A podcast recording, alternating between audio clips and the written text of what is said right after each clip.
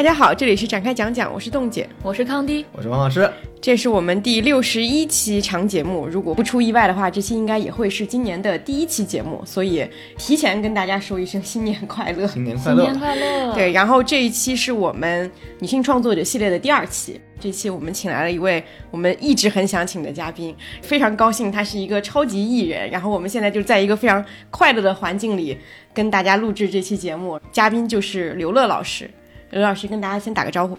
Hello Hello，大家好，我是再见爱人的制片人刘乐，很高兴在展开讲讲见到大家。我一直都特别喜欢这个节目，今天终于来上了，跟大家约上了，真是开心啊！祝大家新年快乐。大家有没有感受到这个艺人的能量？对，正式介绍一下，他是《再见爱人》这个系列的制片人，三季的制片人，同时也做了《春日迟迟再出发》。然后在这之前，他曾经是《快乐大本营》的做过十年的彭总导演，对吧？对是一个非常资深的综艺人。虽然他，虽然他，这 这个说完，你说完，虽然他之前在我们的聊天当中透露说，基本上不怎么看综艺，哎不影响他是一个资深的综艺人。这么早就把这个消息露出来了，你不要让我把这个说完，不好意思。没关系，没关系，因为我们之前其实一直对《再见爱人》这个节目非常关注。我们从第一季的时候聊了一期长节目，包括这一季的《再见爱人》，我们是电视报每一期都会 Q 一下最新的这个进展。然后我们也一直非常想要找到《再见爱人》这个系列的核心的创作者来跟他聊一下，我们都很喜欢、都很关注，而且觉得很有意思的这个节目，它背后到底有一些什么样的故事？嗯嗯，对。然后然后我们努力了三年，终于把 夸张了吧？夸张吧，我应该，其实我第一次听到这个你们讲《再见爱人》的那一期，第一季讲的那一期讲的太好了，听得我心潮澎湃。我还转到了微博上，我就说天哪，这个是那个场外观察室的水准，就是对三位感到非常非常好奇。今天终于面基了，好荣幸。第一季播完了以后，春日迟迟不是邀请你们来长沙看片儿嘛？我当时有在特意的寻觅。就是展开讲讲是哪两个老师，他们长啥样儿，嗯，但是因为我听了你们的播客，我知道你们是 i 人，所以我特意的没有打扰你们，嗯，但是我也有默默的看看你们，嗯，是怎么样的有才华的人呀，嗯，好的，好的，这个商业互吹的部分，嗯就可以差不多了。差不多了。好的好的，对，我们可以就是正式进入，就是把这个聊起来。你知道我原来有个刻板印象，就我没见你之前，比如说我觉得《再见爱人》这个节目的制片人，他应该是那种很沉静内敛的个性，你知道吗？对我是呀我是呀，正是我，然后后来我看有一期生生不息那个，有一期去你们芒果台扫楼，哎呀要死了，你怎么会看这种东西啊？我什么都看了，他在里面上蹿下跳，我真的疯然后掉。还不会广东话，还非要说广东话。对，我在想，好家伙，这这个人就是《再见爱人》的制片人，对吧？你就觉得这是疯了吧？什么爱人这种？是是是再见，艺人。对，这是我当时对他一个特刻板印象。是是是，因因为那个当时公司也在说，刘乐怎么能做出《再见爱人》这样的节目，感觉跟他的气质很很不符。对，但是我觉得好多时候你看书不也是吗？就这个人写的文字是一回事儿，但是你见他本人是一回事儿。我觉得这个东西是我能理解你的刻板印象，我也之前想象过你们三个是什么样的形象，但是差不多跟我想象。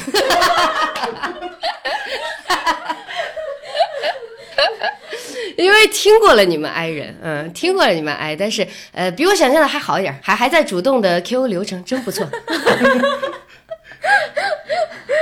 感觉爱人被那个流程碾压了。对我被艺人暴击了。对没有吧？哎，其实我今天第一次录播客，哎，我我严格说来，我真的是因为展开讲讲进入的这个播客的世界，我以前不太听。但听完你们那一期以后，我就开始时不时的要听一下。哎，洗澡的时候啊，或者说，在在在搞个什么东西，收拾家里的时候放个播客挺好的。嗯，对，我的第一次的处女秀就是献给展开讲讲，感谢感谢，特别开心。快快用一些问题塞住他的嘴，不然他又要开始商业互吹了。来吧，来吧。那你节目比如说做了三季以后，最令你疲惫的部分是什么？最令我疲惫的部分，我不疲惫，呃，内容人永不疲惫，怎么能说疲惫呢？对这个行业充满了热爱，那来那来一个正经版本，对对对再回来。对对对对对，不是真的很少感觉到疲惫哦。嗯，就是你在制作过程中的那种累，更多的是体力上的累。因为你一直都在解决问题，你就不会觉得说这个事儿，呃，让你觉得想要赶快搞完。一旦你产生这种念头，我觉得你是很难做出好的内容的，这个是真的。我们说干这一行的，你除了喜欢这一行，你有兴趣，没有别的东西能够支撑你走下去的。因为电视干这一行就是有很多变态的节奏嘛，不睡觉的时候就压根儿就不睡，嗯，一睡睡三天。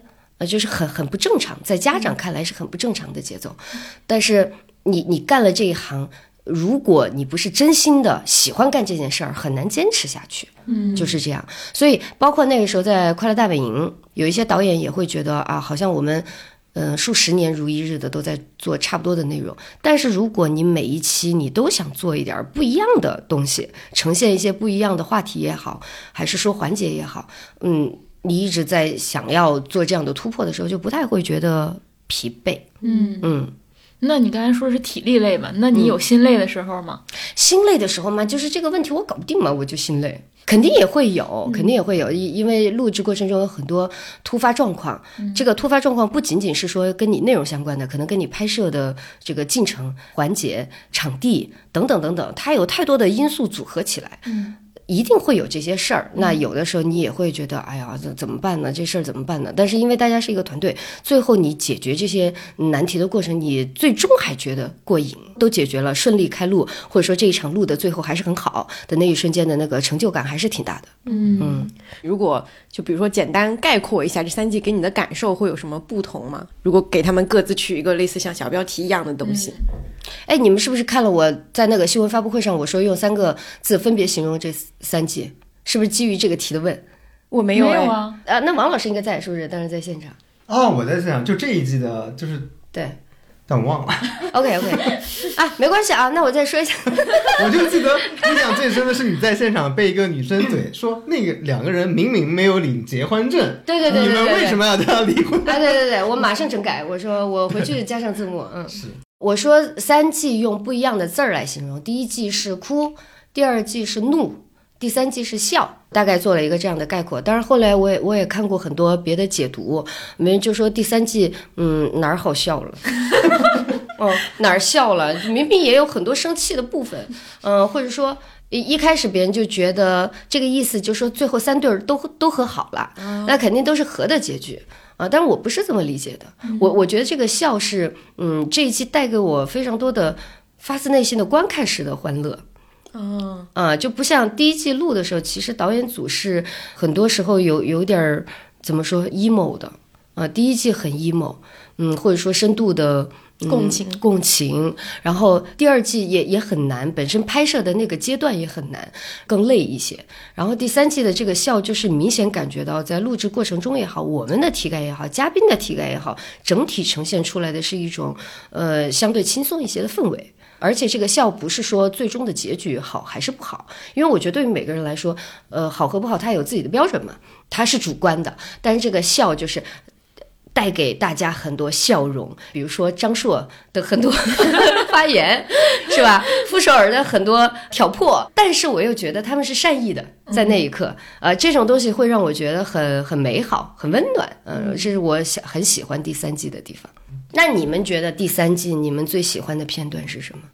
我下午已经回答一遍这个问题了。嗯，那你再说一遍，我你再说一遍。你不要说给你的听众听吗？嗯，我第三季最喜欢的一个片段是，先是傅首尔说，如果我和老刘离婚了，他可以做很多他想做的事儿，他可以去看《沙尘暴》，他可以去旅行。对然后李老师问他说：“那你为什么不陪人家一起去嗯？”然后傅首尔说：“那些都不是我想做的事。嗯，”嗯，这是我第三季的高光片段。对对对，我特别喜欢你说的这个答案，我也特别喜欢这个瞬间，因为他那个瞬间是脱口而出的，嗯，他都没有犹豫，是一个非常直接的就回答了这个问题。而且你知道，他抵达这个答案是花费了漫长的时间的。而且我如果放在一个更大的历史维度，我觉得一个女性说出这样的话是石破天惊的，对我而言。对嗯，首尔肯定是下了非常非常大的勇气，尤其在那样的一个场景下，我觉得李老师也带给他很多安全感，所以他能够很放心的、很快的说这句话。嗯嗯我最喜欢其实是那个新疆的那个调解室那个局长，我觉得就是一个提演的作用。就当时是他给离婚做调解嘛，然后他就问别人三个问题：他喝酒吗？嗯，打你吗？还是说在外面不回来？还是说在外面有女朋友？对对对对我觉得，这个问题非常关键。我觉得就是对对这一季的主题，就是你看这些嘉宾，其实这三个问题他们都没有。嗯而且局长知道，比如说很多人没有这三个问题的时候，这些问题其实很难解答，就是它不是一个具体的说这个痛，我很明白这个痛在哪地方。就像你说的，可能是个隐痛，这一点对我来说是一个很文学性瞬间的东西，他很快的把这期的主题就揭示出来了。我们并不很清楚知道是什么东西，包括这个局长他自己也知道，哎，可能。我们活在人世间，或者活在这个世界上，很明显的问题就这三个。我在另外一个采访里面我也说过，就是局长当时说说这几个问题的时候，对于我们导演组来说也是振聋发聩。所以是不是说全世界的，呃，或者说是我们熟知的婚姻，都应该因为这三个问题而离婚？如果没有这些问题，你好像就没有一个离婚的正当理由。对，是不是？我觉得它揭示了某种现象吧。呃，当时我们也觉得哇，好。好好真实的这种细节，对我当时对这个细节的理解是，我也觉得《再见爱人》从第一季开始，他就是在探讨这之外的原因。但那一刻，我觉得它还有一层意义，是它告诉大家，可能我们在探讨的已经是就是很奢侈的一些讨论了。没错，大多数人就是那个局长的那个小小的那个调解室当中所发生的事情。是。嗯所以好多时候有一些朋友会问嘛，嗯，说你们在家人涉及的这些问题都是风花雪月不不着地的，为什么不去探讨一些普通人真实的会遇到的这些问题？可能类似于局长说的这几个问题，但实际上你就会发现这个问题没有没有探讨空间嘛，对对吧？我没有办法，比如说他打你。我我能去劝你忍耐，还是说劝他不打？嗯、这两个走向都很怪。那我们能够探讨的空间，可能就是。超越在这些之外的，我们还有回旋的余地的。其实，但是这些余地是很窄很窄的。哎，那这个原因是，就是这个空间的选取是你们在最开始做就在电人策划的时候就已经想好，就是说我们可能更多要去探讨的其实是关系里面那些没有被主流讨论过很多的一些部分，就是一些调解节目，它可能更集中于你们实际的，不管是金钱上的还是其他问题上的一些争斗。但我们想要去讨论的其实就是这种。就像你刚刚说的，可能别人看了有点风花雪月的那个话题，在最开始策划的时候是有这方面刻意的考虑吗？还是说它是慢慢成型的？呃，应该说实际操作是慢慢成型的，但实际上我们在复盘一开始应该大家都是锁定了这个方向的。嗯、呃，因为你在跑这个选题的时候，你就知道我前面说的那几个问题，实际上我们是碰不了的。嗯，你聊也聊不开。啊，不是说不让你聊，聊你也聊不开，你也没有办法说聊一季。嗯，呃，能够有东西来回走，然后我们有有来有回的，有有一些这种招儿的、可分析的、可拆解的。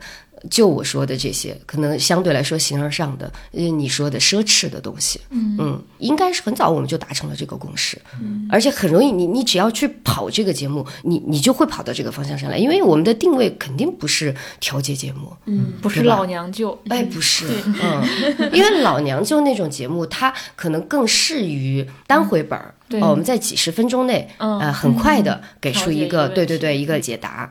但是这个你要用一整季去讲这么长一个故事，嗯，它是很难的，很难支撑的，嗯。嗯。那它其实就涉及到你们选嘉宾的标准了，就什么样的嘉宾会入选到你们的这个名单里，或者说大家看到第三季其实有一个大家共同的感觉，就找找嘉宾好像很难，因为我记得是。开拍前一个月好像你还在找，对，找嘉宾就是很难的，因为它最难的地方就在于要双同意，嗯，两个人共同同意这件事情是极其难的。且他们的问题可以被呈现，可以被讨论，没有越界的部分也极其的难。越界的部分就是说超出我们平常道德的那一部分，对，出轨啊、家暴啊、赌博、嗯、吸毒，这这种也遇遇到过，遇到过呀，遇到过。我第一季的时候遇到过的，因为第一季的时候我们聊过一对儿夫妻，我们真的觉得还不错。呃，两个人表达很好，形象也很好，故事型也挺新的，是那种很年轻的，好像是呃很早就在一起了，聊了好多回，然后说服他们上节目。最后那个女生那边先松动了，然后他就说，但是有一个问题我不知道能不能说。嗯，我们说你就说呗，因为他的离婚原因一点一点的在跟我们讲嘛，到最后还说还是因为我们最后离婚是因为他吸毒。哇，当时我就是一个啊，我 说哦，那如果是这样的，可能是有一点点困难啊。还有一个人也是跟我们说过，什么聊了两轮之后吧，跟我们说她老公坐过牢。当时坐过牢，我都说，呃，我能了解一下是为什么坐牢吗？他说因为那个过失杀人，这些领域是我们完全无法。无法触碰的，它是一个绝对的是或者非，是黑或者白，对吧？这个没有探讨空间。无论他表达再好，都只能放弃。当然，除了这个主要的原因之外，我相信他们也会有很多沟通的问题、性格的问题。但是在这个大前提下，就无法没有人会注意到那些，对，再也无法展开了。嗯，哎，那刚说到选人的部分，就是刚刚说到了很多。就是不可以的，但是你们在过程里面，比如说有没有摸索出自己大概想要一个什么样的？就是不管他是身份啊、职业啊，或者是什么之类的这种。刚刚你提提到表达好，可能是会是一个比较重要的标准，对吧？对对，表达好是一个是是我的顶级标准。嗯嗯，你的表达是不是够精准？呃，你在形容一件事情的时候有没有细节？嗯，有没有能够把人带进去的一个讲述的能力？呃，这些东西往往是可能这个嘉宾天生的，你很难。通过节目组的一些培训，让他变成一个样子，这是很难的。他自带一些讲述感，这是很重要的。另外一个就是，我觉得这个感觉这个东西很重要。这个感觉就是类似于我们接触下来，我们会对这个人产生一种浓浓浓的好奇，特别想要知道他怎么了。他未必需要在上节目之前，所有东西都一五一十的全部跟我们说的很明白。就比如说郭柯宇，其实在出发前很多东西我们都是不清晰的，我们就是感觉这个女生特别的有意思，她特别的像一块宝藏，你好想把它挖开看看里面是什么东西。在呃有一次采访里面我也说过嘛，就像赌石嘛，你要让我想要赌一下的这个心。我就觉得你是一个好嘉宾，这个感觉就是我很难具体的描述出来，但是你见到这个人的时候，你就知道是他，嗯，他一定可以。这个我觉得可能也是手气好啊。你在找的时候，好，别人就说你的选择标准是什么？我说我几乎没有什么选择，但是到最后临开拍之前，我总能凑齐三对儿，无论他是不是在极限时间出现的，这三对儿没有说，嗯，好像好像谁是退而求其次的选择，没有，一定在上节目前，我对他是。有很浓的好奇心的，嗯嗯，或者说他有一部分是非常吸引我的。就你之前也说过，就你其实要两方同意比较难嘛。还有一次我听你说，其实女嘉宾很好找，非常多的选项，嗯，但男嘉宾非常难找，为什么会这样？我也是这一季也在想这个问题，因为这一季好多人说，为什么我们总是在呈现女强男弱的关系？然后我们自己复盘了一下，嗯。嗯，我有一个非常尊重的前辈，他就跟我讲，他说，因为你这个节目里基本上主动发起要来这个节目的都是女性，嗯，而能够把自己的另外一半这个老公也带到这个节目里来，那必然证明这个女性在他们的关系里面是有一定的话语权的，嗯，那必然她在他们的关系里面多多少少是有强势的部分的，那就会呈现出一种女强男弱的这种既视感。这个事情本身导致了最后嘉宾的呈现会让这些女性显得特别的强，对，因为男性你接触下来就是他没有好像说我要上一个节目来主动的解决这个情感问题的诉求，没有这个诉求。但是他来了以后，他还是会有很多的困境，他愿意诉说，但是他愿意诉说和他主动想要来诉说这是两码事儿。嗯，我们几乎没有遇到过。想要主动来诉说和解决情感问题的男性，不能说百分百，但是绝大部分是女性发起的。我们可以以郭柯宇为例来讲讲这个幕后。比如说，你觉得什么时候他是开始信任节目组的？我会看到你们节目播出之后，依然和他有非常多的互动嘛？对，哎，其实我问过他这个问题，一两个月前，他正好在长沙，他这段时间都在长沙拍戏，我们就老约出来吃饭。然后我也问过他这个问题，他就说是在那个和睦的那个晚会的时候，因为那天特别的冷，嘉宾不是要穿上一些布灵布灵的衣服，新疆天一黑，基本上温度就很低。他说他当时看到，可能我们有个导演在那个现场在那儿啃一个很明显是硬掉的饼，就啃得挺费劲儿。你知道郭老师是这种非常细腻感受型的人，可能那个瞬间他就抓到了，他就环顾四周。啊，都是我们的工作人员在底下那黑暗里面蹲着，呃，摄像也是在黑黑暗里面蹲着，所以他说了那番话。他在舞台上他说：“这么多人做这么多的事儿，到底是为了什么呀？就是为了我们俩能好好的把这个事儿好好的说明白。”谢谢，很好听。谢谢你们，谢谢你们剧组所有的人，送给我和张赫一个意想不到的巨大的礼物，真的啊，就是我们分手的时候已经说不出什么了，就是去民政局办了证，然后到地库里就说：“哎，你慢点开啊。”然后他说：“啊，行，有事联系啊。”就再也不敢说。说什么了？嗯，谢谢你们那么辛苦，每天大家都那么辛苦，真的，图个什么呀？就是，我以为是个撒狗血的节目。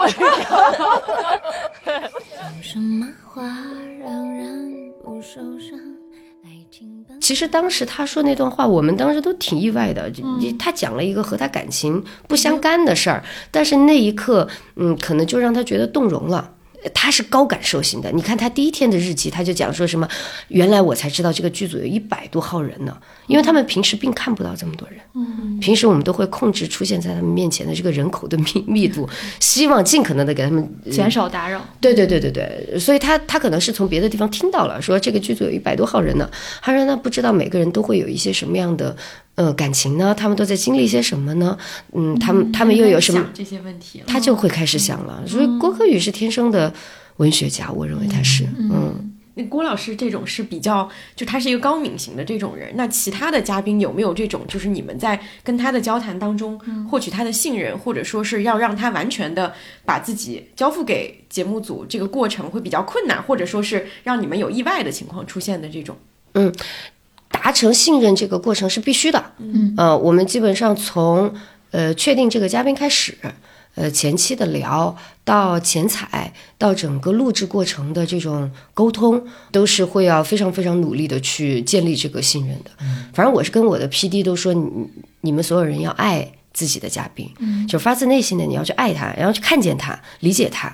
就无论他说什么，不管你本人认同或者不认同，你当时一定要倾听。嗯嗯，你是没有资格下这个判断的，啊，你要作为一个陪伴者，让他相信你，让他愿意来跟你讲述，所以才会有，比如说第三季季焕博说：“你看我这些东西，我跟谁去说呢？我跟谁说都说不着，跟他说他可能听不懂。”那我只能跟你说了，我们把这一段留下来了。其实那段对话感是有导演的，按道理来说不好，但是我就还是留下来了。我就觉得那段很很动容，怎么说？呃，显出了一个人他真实在婚姻里的一种困境。因为我很好奇，就是你们其实首先要跟他们建立关系嘛，嗯，就他们打开了，然后他们觉得自己的话被接住了，然后他们才能真正的面对整个节目、整个直播，然后被所有人能看到。嗯，对。那比如我刚才就想问。你们在倾听嘉宾的时候，你们会回复嘉宾说过的最多的话，或者是最多的那个表达会是什么呢？我我感觉你们都在套我的方法论，我就想套呀，综艺节目嘛。其实之前也有一个同行来问过，他说为什么在在家人里面，好像他们的那个嗯都特别愿意诉说，以及他们言说的状态都被调的比较好。我说没有别的秘诀，就是花长时间的唠。嗯，我们的备采是不惜时间成本的。你比如说，在很多成型的呃明星综艺里，那个备采的时间是相对来说会浓缩一点，能到一个小时都算长了。但是在我们这里，可能三四个小时都有。嗯，有的时候我可能聊两个多小时，我才能拿到一句话。你在跟他这么深入的交流嘛？这个嘉宾也不是说我已经来这个节目，我就是做好了愿意来。跟大家对话的这个心理准备的，那在这样的情况下，只要我的环境给的足够的舒适，这个舒适我是指一种情绪上的舒适，我能体会到我对面的这个人他是愿意听我讲，且我讲的东西他并不会表现出价值，就是不是我我说一个什么感受，你你在对面就啊，还有人这样的，你不会，懂吗？我们我们肯定就是听着听着，然后点头，然后他也会觉得自己被接纳。然后他就会越说越多。其实这个活儿比很多人想象的要简单。嗯嗯，它是一个笨拙但是认真踏实的活儿。对对，它不是聪明活儿。是，它不是聪明活儿。只要你肯投入时间，你有没有在意这个人，对方一定感觉得到。它不是你用技巧的。你用技巧，因为有一些有一些上来你要跟我唠什么，你说个什么，万一这个 P D 还要跟他聊两句，还要回两句，说那我觉得你这个应该怎么处，就不对，对吧？那就不对，因为你不一定说的是他真实想要表达的。你的任务就是听。我觉得太多的人在关系里面连听这一步都做不到，太缺失了。你你这最简单的例子就是你你跟你爸妈也说不到一块儿去，你也很难听他说的，他也很难听你说的。比如说我我跟我妈说个什么，呃，这段时间怎么了？她说主要就是熬夜，嗯，然后我就说，哎呀，这段时间压力好大，所以不能吃外卖。这种逻辑就是你根本你无法抓住他。我觉得我的妈妈没有倾听我，对我觉得人亲密的情况下就更不会倾听，他就总是要急于的给出自己的结论，好像我不给出这个结论，我不给出这个建议，就是我不关心你。但是不是的，我也经常觉得，就是我们看到的是嘉宾之间的打开嘛，但其实后面有一层故事是嘉宾对节目组的打开，或者是嘉宾怎么一步步信任节目组，并且。敢于安全的打开自己，然后打开自己之后又收到了积极的反馈。嗯，其实幕后是这样一个故事，肯定会有这样的过程，但是肯定比大家想象的要容易。我觉得人来到那个场域，他就已经他的体感是我准备好打开了。嗯，只要你你提供的这些郭老师说的什么温度啊、湿度啊、合适啊，我就会往外倒了。嗯嗯，其实三季都是这样的。那你遇到最难打开的嘉宾是谁？我没有觉得谁是故意的不让自己打开，嗯。嗯，就是我觉得要尊重这个人的规律，因为我能感觉到每个嘉宾肯定在这个过程中他都是努力的，只是可能有些人他比较有天赋，他一上来我就可以直接跟你讲故事，嗯，但是有些人他可能要先观望。我曾经对艾薇感觉到有点难，是因为她一直陷在一个她固有的表述节奏里，连着说，比如说说了很多天都是打麻将。对，对吧？但是这个打麻将，他可能他只说了呃四五天，但其实观众已经看了十集了，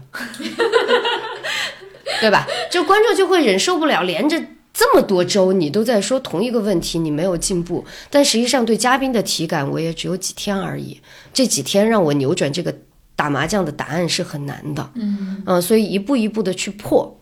这个破就需要很长的一个铺垫，呃，一个飞行嘉宾不行，再上第二个、第三个，到最后这么多人都在说，他可能才会产生一丁点儿的动摇。你看那个艾薇特别有意思，他就是动摇之后，他说：“我觉得是个陷阱。”其实对吧？你你呃记不记得第二季有一集？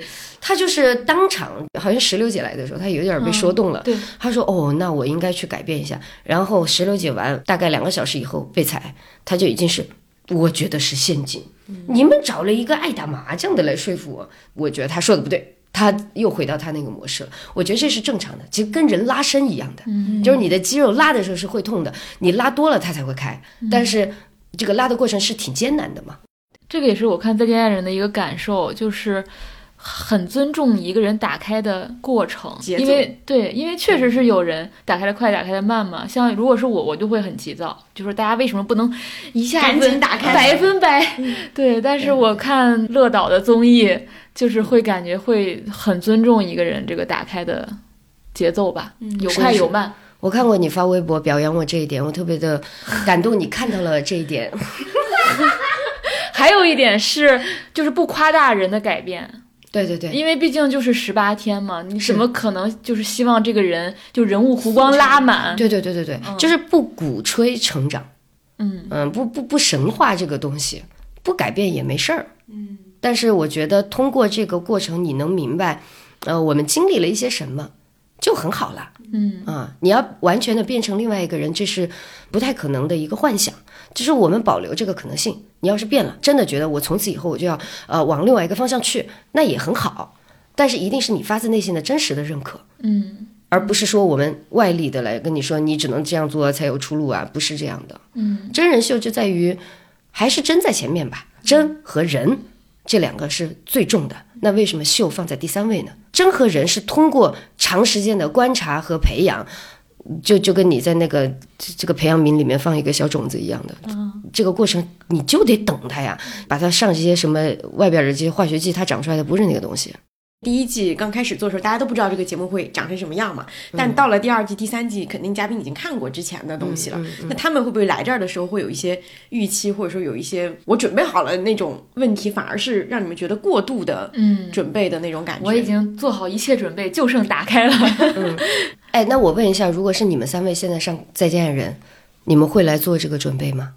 我觉得心里肯定会有一些预期，嗯，不管是面对一些以前的一些游戏环节或者什么的，就是至少你在心里会把那个答案排演一遍，会梳理一下，比如说我在这个婚姻当中遇到的种种问题。没错，嗯，所以一定会。嗯，这个答案是只要是人就一定会，因为前面有一个模板在那里，嗯，对吧？所以大家才对张硕那么生气。哎，张硕反而没有做什么，对，就是因为他没做什么。呃，是我说的这个一定会是，我觉得我是阻拦不了这个事儿的，因为第一季就摆在那儿，第二季就摆在那儿，是个人都可以看，只要你充了会员，我们芒果 TV 的会员，希望大家充起来，这个是可以说的嘛？可以说，就是说回到这个，他有没有提前做准备这件事情，是导演组完全没有办法控制的。我们能做的事情就是怎么。让你的这种准备感降到最低。嗯，就比方说，他们是完全没有办法掌握我们在十八天里边的详细行程的，都是当天才知道，或者是提前一天晚上才知道，啊，那就会大幅度的减少你的这个准备的时间。你不可能完全的预知到这十八天每一个环节是什么。就算你知道有夫妻画像，但是你看啊，当夫妻画像那一天真实的来临的时候。计划部还是会慌的，有一些人还是会慌的，说啊，就是今天了，哎呀，我没想到是今天画呀，就就有这种有这种感觉，对。然后包括你说像去民政局这种全新的，那他就完全没有任何机会知道。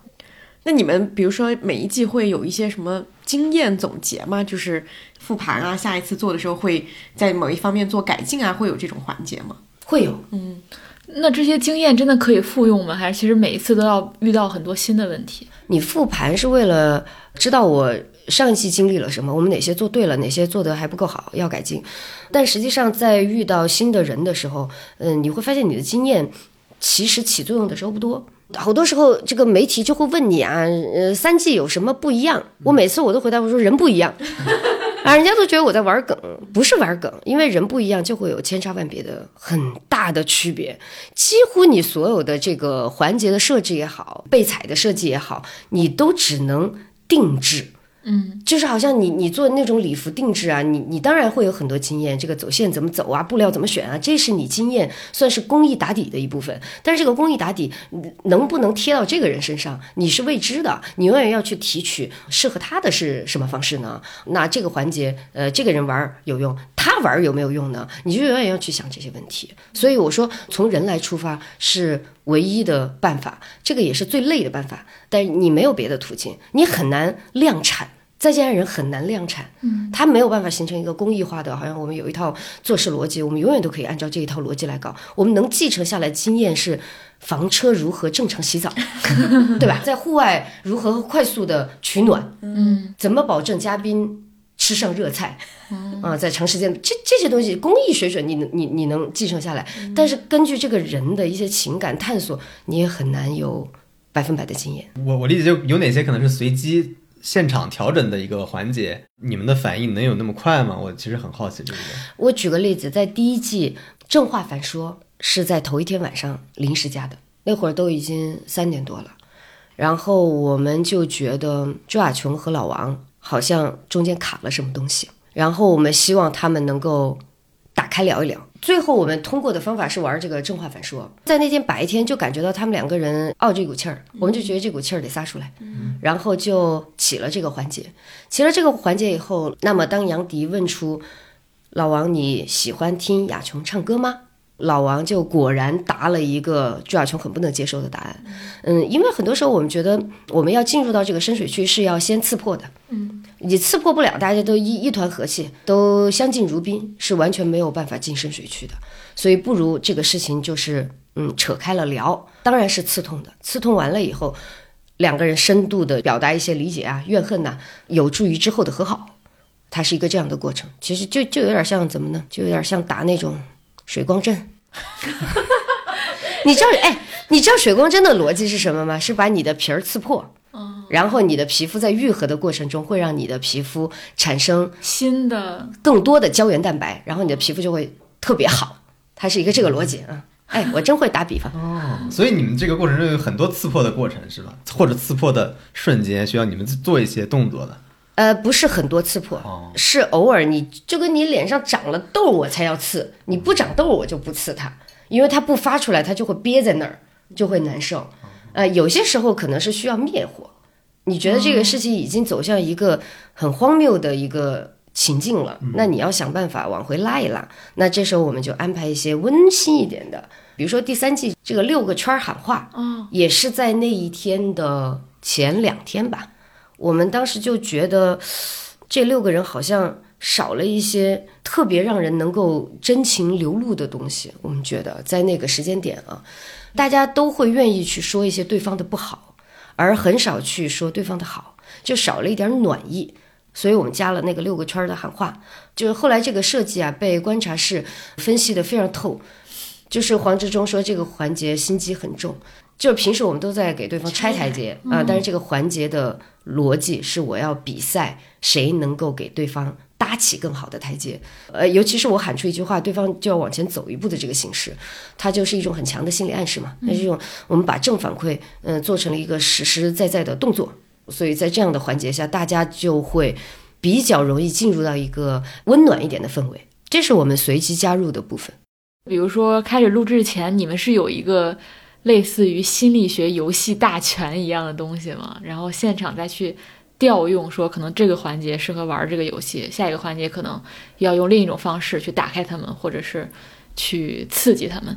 倒是没有有意识的做这个东西，嗯但是我得说，我觉得在快乐大本营工作十年，还是有很强的这个基础打底，嗯，就是你会特别快的做一个决定，这个环节能够引发现场一个什么样的效益，这个是一种好像肌肉反应。哎，肌肌肉记忆，嗯，就是你做的多，你看的多，你就知道什么样的游戏适合什么样的人玩儿，然后大概会出什么样的效果，呃，什么人在什么样的点位上，到那个合适的时候就能够调用出来。那有什么游戏是你个人觉得最棒的一个设计吗？或者那个游戏的效果是甚至超越了你的想象？嗯，在这个过程中啊，我觉得做内容的人最有成就感的就是你的每一个设置都想了，就这个想了，就是你觉得我丢个这个东西进去，他们应该会有反应，他们果然有反应的时候，你就会有成就感。这个远远大于大家说的什么什么剧本儿。在《再见爱人》的很多个环节，其实都会带给我们这样的感受。嗯，比较得意的，比如说两辆车往两个方向开走，下车的这个形式，这个是在构想方案最初的时候我提的。三十六问我也很得意。嗯，呃，三十六问原本是一个心理学的呃测试题，陌生人迅速建立认知一个这种玩法，但是我们用到夫妻里边儿，对，嗯、然后我觉得它也挺灵的。还有就是拍离婚照，嗯，这个是三季都有的。这个拍离婚照，当时我我记得我在跟公司汇报的时候，他们还会说：“哎，那他们会不会不想拍呀、我说：“那我就呈现他不想拍。那万一他想拍，我就呈现他为什么想拍。”我说这个过程中有非常多可以被讲述的部分，而不是说我我一定要去先入为主的结果。对，不要结果。再见爱人就是不不给结果。你之前提到说，其实这些环节你们内部会先测试吗？对对对。你一般会怎么玩儿这些东西？这个其实也是从大本营带来的传统，所有的环节要导演自己玩一遍，甚至是呃，你你根据这个性质来啊，有些我们可能要玩很多遍，要测试到它合适为止。比如说夫妻画像的这个东西，就是我们首先测试了非常非常多的画家，不是每个画家都有能力把你的语言变成画面的。嗯，那这个画家我们锁定了一些高敏感度的画家之后，可能 高敏感。高敏感度的画家真的是他能够对你的语言进行解码嘛？对，然后再再再变成这个图像。在第一季开拍之前，他们起码练习了有一个多月的时间，就是找不同的人来描述，比如说自己的长相，或者说伴侣的长相，然后他们来练手感。包括还有一些情侣的游戏，你们会真的让 PD 带着他的男朋友或者女朋友一起去？我觉得这个康迪啊，因为他 他有我的朋友圈，他看了我很多东西，嗯，或者他私底下跟我有一些聊天，他现在全带出来。可以说，可以说，是的，是的，我们都会试一遍。就比如说那个最后一封情书，在第二季的时候，嗯，这个都是我们导演会自己来测试的，要么就是带着自己的伴侣，甚至我们也有导演会动用到自己的前任。动用。动用，如果他无法说服自己的前任陪自己来，那么他就以自己这个出发来写一封给前任的信。嗯，然后我们来看这个信里面这个格式是否适用。你们在写信的过程中会不会觉得这个过于冗长？最开始本来是就是随意的写一封信，但是写下来觉得每个人的风格太太不一样了，就抓不到重点。于是我们变成了我喜欢后面填空，我讨厌后面填空，我希望后面填空啊，就变成这种嗯。那这个写这个信的过程，感觉对他们自己来说也是一次大小型的 大梳理。大梳理，导演经常在我们，我记得当时我们测那个环节的时候，真是泪流满面，因为都是身边的人，你也可能有的时候多多少少听过他们的故事，在《再见爱人》的节目组里，对彼此的感情史是一览无遗的。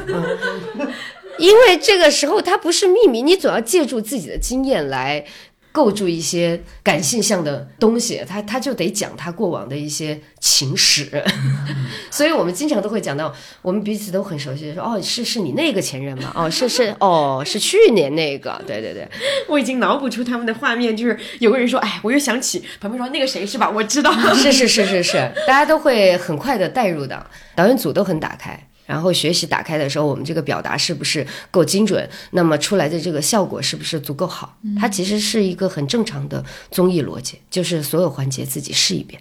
但它这个尝试又不像普通游戏上，我身体上试一遍就行了。对，它有对对对自己情感实验的部分。你你知道当时那个菲拉达喊话第一集就是张赫的那个星星桥的那个地方，呃，确确实实太高了，好多导演不敢爬。我们去踩点的时候，我说不行，得爬一遍。然后我就把那些导摄啊、执行啊全全部喊下去爬，嗯，但是我说如果我们自己的 P D 啊、内容主创这一块儿没有人下去爬也不行。最后我下去了，我下去了两次，第一次我是真的没有迈得动，太太害怕了，我是恐高的。到第二次去新疆，我说再不下去我不行了，必须得去。然后我就爬完以后，我走到那个心尖上的时候，哇，我当时真是。内心特别的澎湃，特别的澎湃，我就站在那个星星桥上，我就喊，我就喊什么呢？我说再见爱人大爆！我以为你要是对前任喊话，不，我觉得他想喊的一定是节目相关的。对对对，那时候因为他最心细的是是节目啊，是工作，但是你能感觉到你内心汹涌着很多东西，嗯，很多情感。所以，当最后张赫出现了那一幕的时候，我是不惊讶的，哦，因为张赫就是完美的走的那个，他极度的恐惧，对，这个对恐惧的人才有用，就是那些不怕的人走到那儿，他就是很坦然的合了一张影就走了，对对对，但极其恐惧的人，因为你在整个走的过程中，你的心跳都会很快。你走到那儿以后，你就觉得哎呀，千头万绪涌上心头啊！它就会在那样的瞬间呈现出相对来说戏剧浓度比较高的那一幕。这就是自己亲身体验之后，他们达到的效果有了一个更清楚的认知。对对对，你就有这个认知。包括当时我们试了这个环节之后，其实张赫不是不愿意下嘛？对。但前两对爬就是还好吧，就是正常的爬完了，也没有太多的起伏。然后我们就一直想说。张赫老师能不能下去？他前面都是坚持不下的。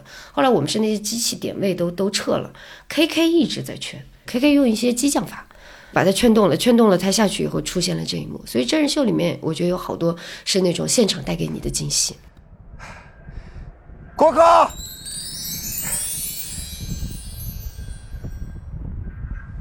之前的十年，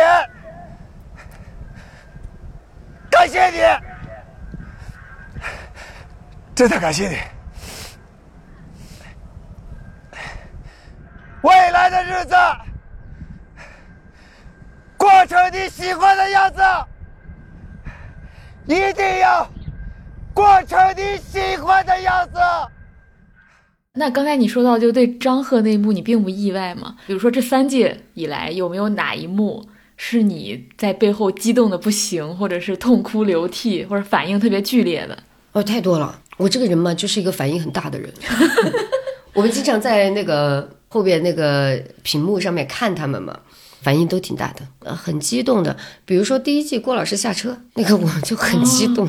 就山呼海啸般的拥抱，而且你知道，当时我我本人是在郭老师的那个房车的后边儿，我是藏起来的，郭老师看不到我们啊，但是我能从那个小窗户看到那条路。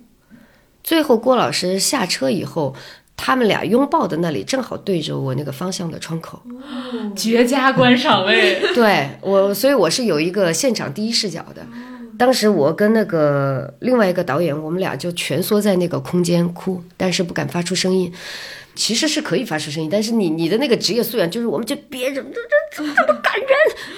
对，而且当时很很好笑，是我们那个后车厢那里也有一个机位，为了避免那个后车窗那里有视角，他就可以补。当时那个摄像可以说是一脚踹开了我跟那个导演，就是因为他要抢那个位置，他就整个人趴在那个垫子上，他说让开，我这个机位肯定能用。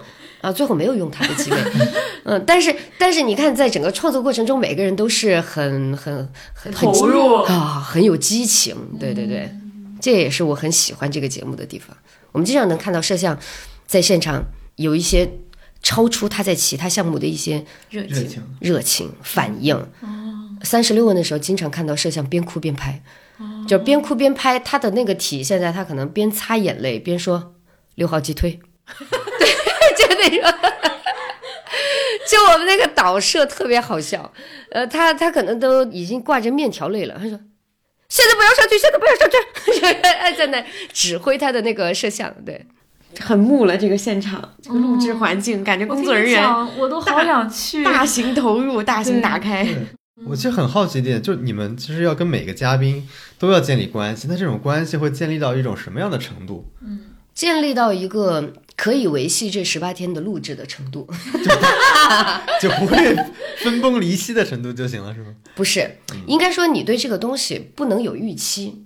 你一旦设置了一个标准，那你达不到怎么办呢？应该是说进一寸有一寸的欢喜，你真会说。是不是？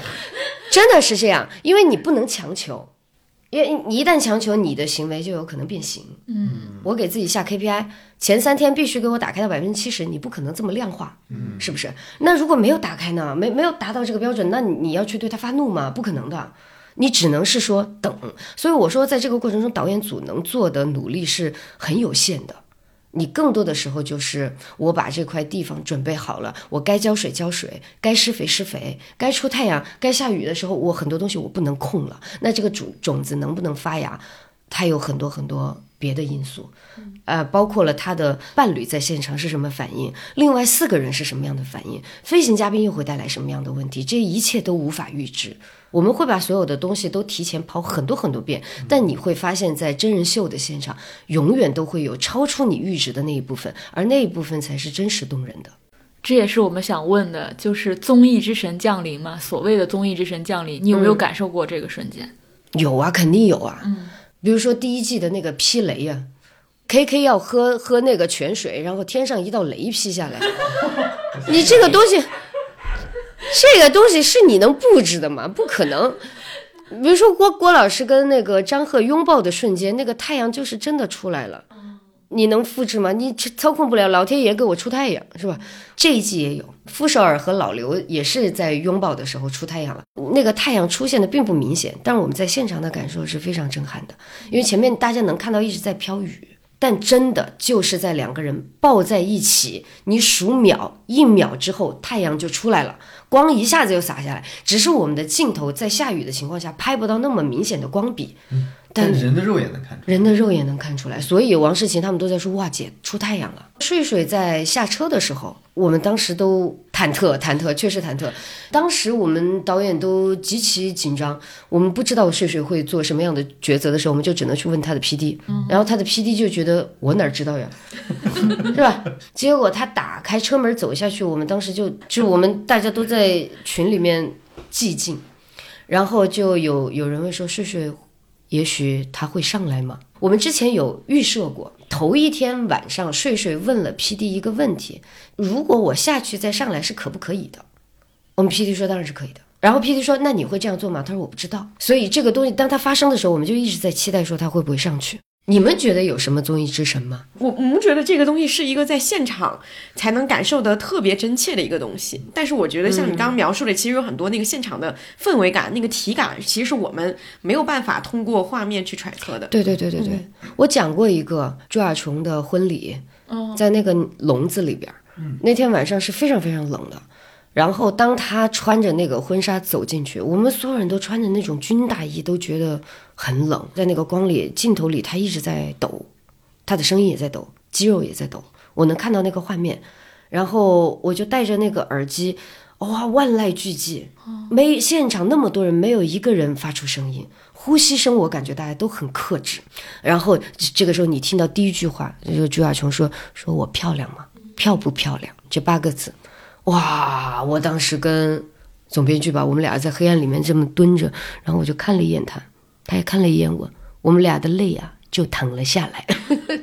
就那一刻，你觉得很文学性，这些东西是你穷其一生，我怎么能想到是这样的词儿呢？他他当时在想什么呢？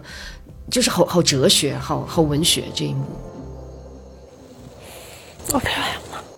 哦，哎呦我的妈呀！漂不漂亮？包括什么郭柯宇在车上读书啊，啊，这些东西都是我难以想象的。嗯，在拍之前你很难构建的这些画面。嗯，那你们当时听到那个餐厅老板娘的耳环，你们意外吗？我觉得郭老师其实从拍摄第一天，他就源源不断的带给我们这种很细腻的感动。嗯，所以他说什么话不是意外。嗯，我们只是觉得这个人越发越发的生动起来。啊，你觉得他好迷人，对，啊，好吸引人呢、这个人，嗯对好喜欢他。对，他就是一个会用嗯这种很细碎的描写，就是我说的一级表达。他不是来实际的回答你这个问题，但是他也告诉了你答案，嗯。这种就很美。我印象巨深，因为第一季是，我们看第一集的时候，我们其实都不了解这些人，但是我们仨我还记得咱们说，哇，都觉得郭柯宇好迷人。但你那个时候刚看一集嘛，你还具体说不上他迷人在哪儿，但你就是关心他的命运，对你就是被会被这个人的牵引着。对对对，嗯这个就是人物的魅力。他可以在第一天晚上，可能我们的问话都还没有到很深的时候，他就可以说出，嗯，有爱情又怎么样呢？有爱情就能好好的分手吗？可能我们的提问只是一个很很简单的提问。他突然他就自己感悟到了这一层，他也很很很敏感，他可能觉得我们想要拿到他关于离婚的答案，关于爱不爱的答案，他能够感觉到导演组是在探索这个东西，于是他以他的方式给了一个这样的回答，他就极其的美。因为你们其实是被允许进入到这些人的私人领域的嘛，但通常在节目里是或者在采访里，其实很难实现这一点。那你们作为被允许进入到这么近距离的这个关系里边，你你又有很多我们不知道感受吗？就比如说，可能节目没有表现出来，但是你进入到这些人的很近的距离里边，有一些更复杂的情绪在里边。因为我们节目必须通过一个画面，或者说通过一个、一段故事，我们才能表达那段情感。但可能你们在现场见到了很多，有的可能是没有办法被记录下来的，画面不一定能呈现的，是你们自己参与到这个关系里边才能有的那种体会。那些部分肯定大部分是不能提及的部分，对吧？就是我们私人看到的东西，如果不能够被搬上荧幕，那就它就是不可被讨论的。就大概率不可能被讨论。对，换一个角度，因为这是一个关于私人情感、关于个体关系的这么一档节目。那像这一部分，它可以被公共化吗？或者说，它里面可以被公共化的部分是什么？不可以被公共化的部分是什么？它应该可能有一个界限。我觉得节目组肯定在处理这样的界限。我觉得是以他们个人的接受度为限，他能够放心的告诉你的东西，就是他愿意被呈现的。他不能放心告诉你的，私底下告诉你的，呃以及他叮嘱你这个事儿，我不希望被呈现，嗯，那就是不能被呈现的。这个是以他个人的一个阈值。当然了，我觉得这条线你你要画的话，呃，涉及到公序良俗，或者说涉及到那一瞬间的他的行为举止，我们觉得观众并不能理解，绝对不能理解的一些部分，那我们肯定就不会呈现。但是你们能理解吗？我们能理解，是因为我觉得，即使是最亲密的人，我们在家里可能有些时候说的话是极其恶毒的，或者说我当时的那个行为是非常非常的不好的，但我会去修复跟我家人的关系。不代表说我不爱我的家人。嗯，但如果我在真人秀里面呈现这样的画面或者语言，可能会让观众觉得，那你这个人就不行了，嗯你就被判了死刑了，就再也不能够回来。我再也不相信你，你怎么能说这样的话，做这样的事？是嗯对，这个也是我们很好奇的，就是已经引入到观众视角这部分了。就是包括我们观察到现在，其实跟到第三季，观众对于这个故事里面每一个人的讨论也会变得越来越多，他们的解读层次、维度，包括对一个人的判断、对一段关系的判断也会非常丰富。就是像你刚刚说的，比如说我判断说这个嘉宾的这句话、这个行为可能播出来会导致观众对他下一个死刑，类似这样的一个东西。那你们会有这种预案吗？或者说是对这方面的一个准备？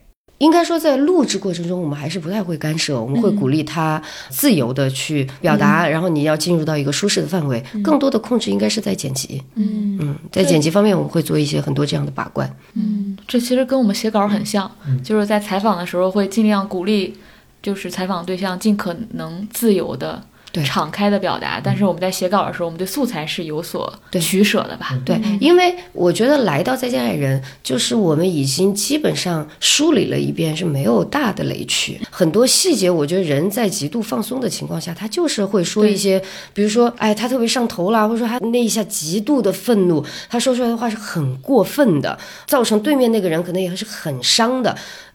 的这种瞬间，我们判断是百分百气化，那我就觉得没有必要去放大这部分。刚王老师问的那个问题，我理解就是说，一般这种对话或者说是上头的这种行为，发生在一个家庭里面，就是关起门来说的。嗯但因为节目其实是一个敞开来的一个一个环境，对，再加上你们营造那个氛围，让嘉宾可能觉得自己是在一个很安安全的环境，他甚至有一瞬间就会觉得我是在我家的客厅说出这样的话。没错可能这个我们经过判断，他这个地方其实是有点错放了这个位置，那可能就得去把它给修剪掉。对，我们就觉得你在家里说的话，也不是说每个人都能听的，对，每个人都能够接受的。对。我们之前节目聊过这种形式上的匹配嘛，就是本来是一个非常私人私下的对话，它是不适合放在一个公共领域，尤其是在这个环境里再去发酵的，它可能会对这个关系反过来造成另外更深的伤害。对对对对对对对，嗯。还是希望所有人能够平稳落地。我记得上次跟你微信聊天的时候，你也提到这个词“平稳落地。非常难，但是要努力去做的一件事情。因为毕竟我觉得《再见爱人》是一个文艺作品，我觉得文艺作品就是你要给千奇百怪的、破碎的、不那么完美的人一个出口，而不是批判他们。我明白，在这个过程中，观众肯定会有自己的认知代入，他会去评价他们，或者说不理解他们，这是一个过程。但是最后，我觉得节目有义务让每个嘉宾感觉到，至少在很多方面你是被理解的，你并不是一个坏人。那这个平稳落地，在你看来，现在很难做到它的原因是什么？就是有一些什么样方面的因素导致现在要平稳落地越来越难了？人想要的那个理解不是百分百的理解，嗯、是有一部分的理解就可以。嗯，因为你很难去追求所有人都觉得说你是对的，也绝不会说所有人都觉得你是错的。但是我们会给出一个，嗯，相对来说，呃，画一个好一点的句号吧。而不是我们留一个省略号，我们留一个问号，或者说是感叹号。但我现在说的，我现在说的很抽象啊，但是我我心里描述的这个感觉是这样，我帮你画这个句号。”。嗯就是嘉宾来上节目之前，你们会给他们做很多舆论上的预警吗？就是说，我们现在可能要给大家呈现一个相对私密的伙伴一样的旅行，但有一天它会放在一个公共平台上播出，然后你会面对很多人会谈论你们的关系，谈论你是个什么样的人。这一部分你是怎么给嘉宾做这个心理建设的？我们都会做这样的训导，在两次，一次是决定要上节目，我们会说一次；一一次是在播出之前，我们会集中的再说一次。但其实，无论你把这个话说的多么多么的严重，其实嘉宾在那一刻他很难真实的感知我即将要面对的是什么。对，因为其实你想啊，我觉得愿意来到再见爱人的人，他多多少少心里是有委屈感的。嗯，无论他这个委屈是不是被其他人所接受，但是在他自己的立场，我是委屈的。然后我觉得我是对的，我也觉得我是可以被理解、被支持的，所以他才能大胆的、放心的在《再见爱人》里面表达了那么多东西。嗯，无论他表达的大家认不认同啊，但是他那一刻他是弱势的。那么在这个时候，他想不到竟然会有那么多人会骂我，呃，因为我们在日常生活中，我哪怕我在一个朋友局上，我去说呃说说一些我自己的事儿，那局上的人肯定都是安慰你嘛，无论这个是不是面儿上的安慰，对吧？他能感受到的是，哎，我朋友都这么说呀，有很多见一面的人，他也是这么劝我的呀，他也都是能够理解我的。为什么到了网上，哇哦，被骂成这样一个都没有？对 对对。对，所以他面临的这个世界是不一样的。嗯，尤其你看《再见爱人》的嘉宾选择，也不是说只有明星，我们其实是把明星和素人放到一个场域里面，我们没有没有明确的去画一条线，这是一个新新还是素的节目。你那些不是演艺圈的、非演艺圈的人，对于他们来说，面对这一切更难吗？更陌生。更陌生。这浪，我我压根儿我连海边都没到过，直接就给我啊拍死。海啸来了，嗯，对吧？对，这肯定是很难的。我还挺好奇，你跟他们就是讲这两次，你们会说到多严重呢？会怎么讲呢？或者说你会跟他们说你们会经历几个过程，对，然后到达一个什么样？悲伤、接受。我觉得应该就是比我们能够想象得到的说的更严重很多。我们会说最坏的情况，比方说，你可能会被挂在热搜一位上很久很久，恐吓，你也有可能你的家里人会不再认同你。六亲不认，重你这叛亲离。总结的，就是因为确确实实很多人他来参加节目的时候是他自己的决定，未必跟家里商量过。嗯，那家里看到播出以后，可能他会觉得丢人，他会觉得哦，因因为你来上这个节目，导致我在我的人际关系圈儿特别的抬不起头。对抬不起头，就说哎，你儿子怎么怎么，你女儿在那节目怎么怎么，对这些东西都是巨大的困扰，我们都会说。但是你说嘉宾在听到这一切之后，他也没有具体的他什么反应？他们就是点头呗。你说行，我们知道了。哎呀，那就来吧，没事儿，反正我就不看。然后等到播出之后，看见热搜，呃，在家里哭。对对对，基本上第一期就崩溃，都是这样的。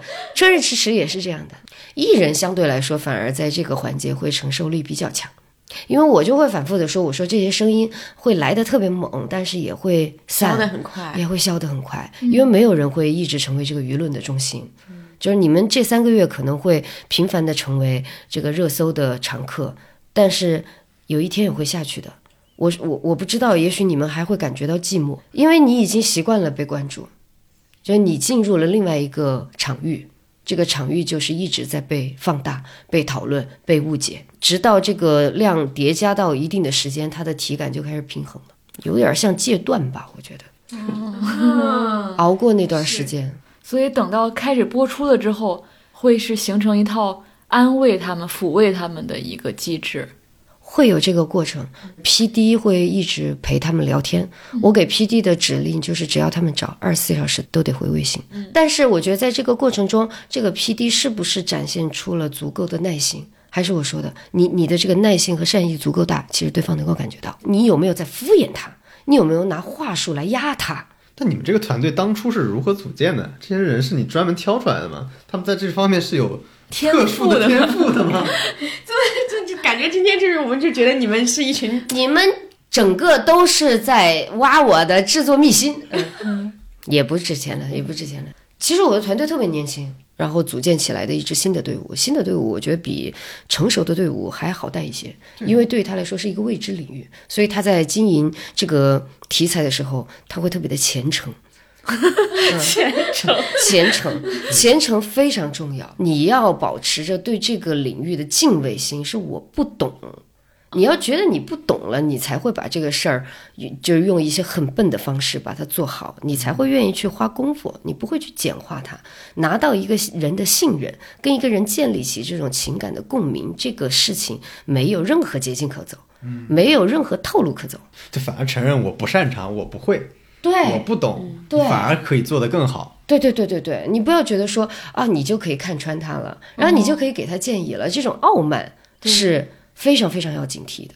可能那种人际关系的高手，他不一定在这个关系当中是能做得好的。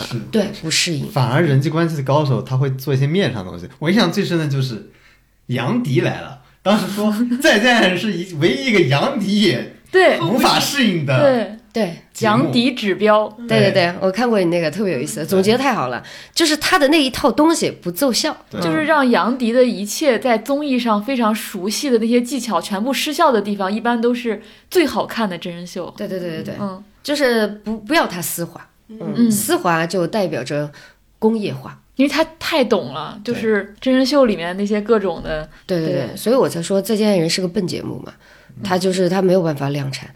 呃公司也说过，公司也觉得你产能是不是太低了？我们从筹备到拍摄到播出，它的时间跨度是非常非常长的。嗯，那就觉得你能不能浓缩你的这个呃制作时长啊？那再再做点别的项目啊？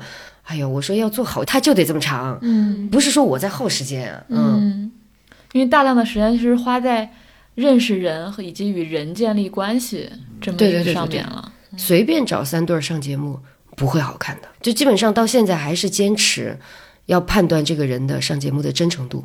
嗯，你看，这个也是一个很抽象的一个概念，你怎么说他真不真诚？那就是你的感觉，是吧？就是感觉，真的是感觉。就这个人坐在你面前说说话，你跟他聊天儿，你能感觉到他的功利心的占比有多少？嗯我一直说，我说我不排斥这个嘉宾在决定来再见爱人的时候是有功利心的。你要他毫无功利心，这个太难了，太难了。要不然我为什么我要暴露我的隐私呢？我怀揣一点功利心是 OK 的。那在这个功利心之下，我是否有真实的诉求和驱动？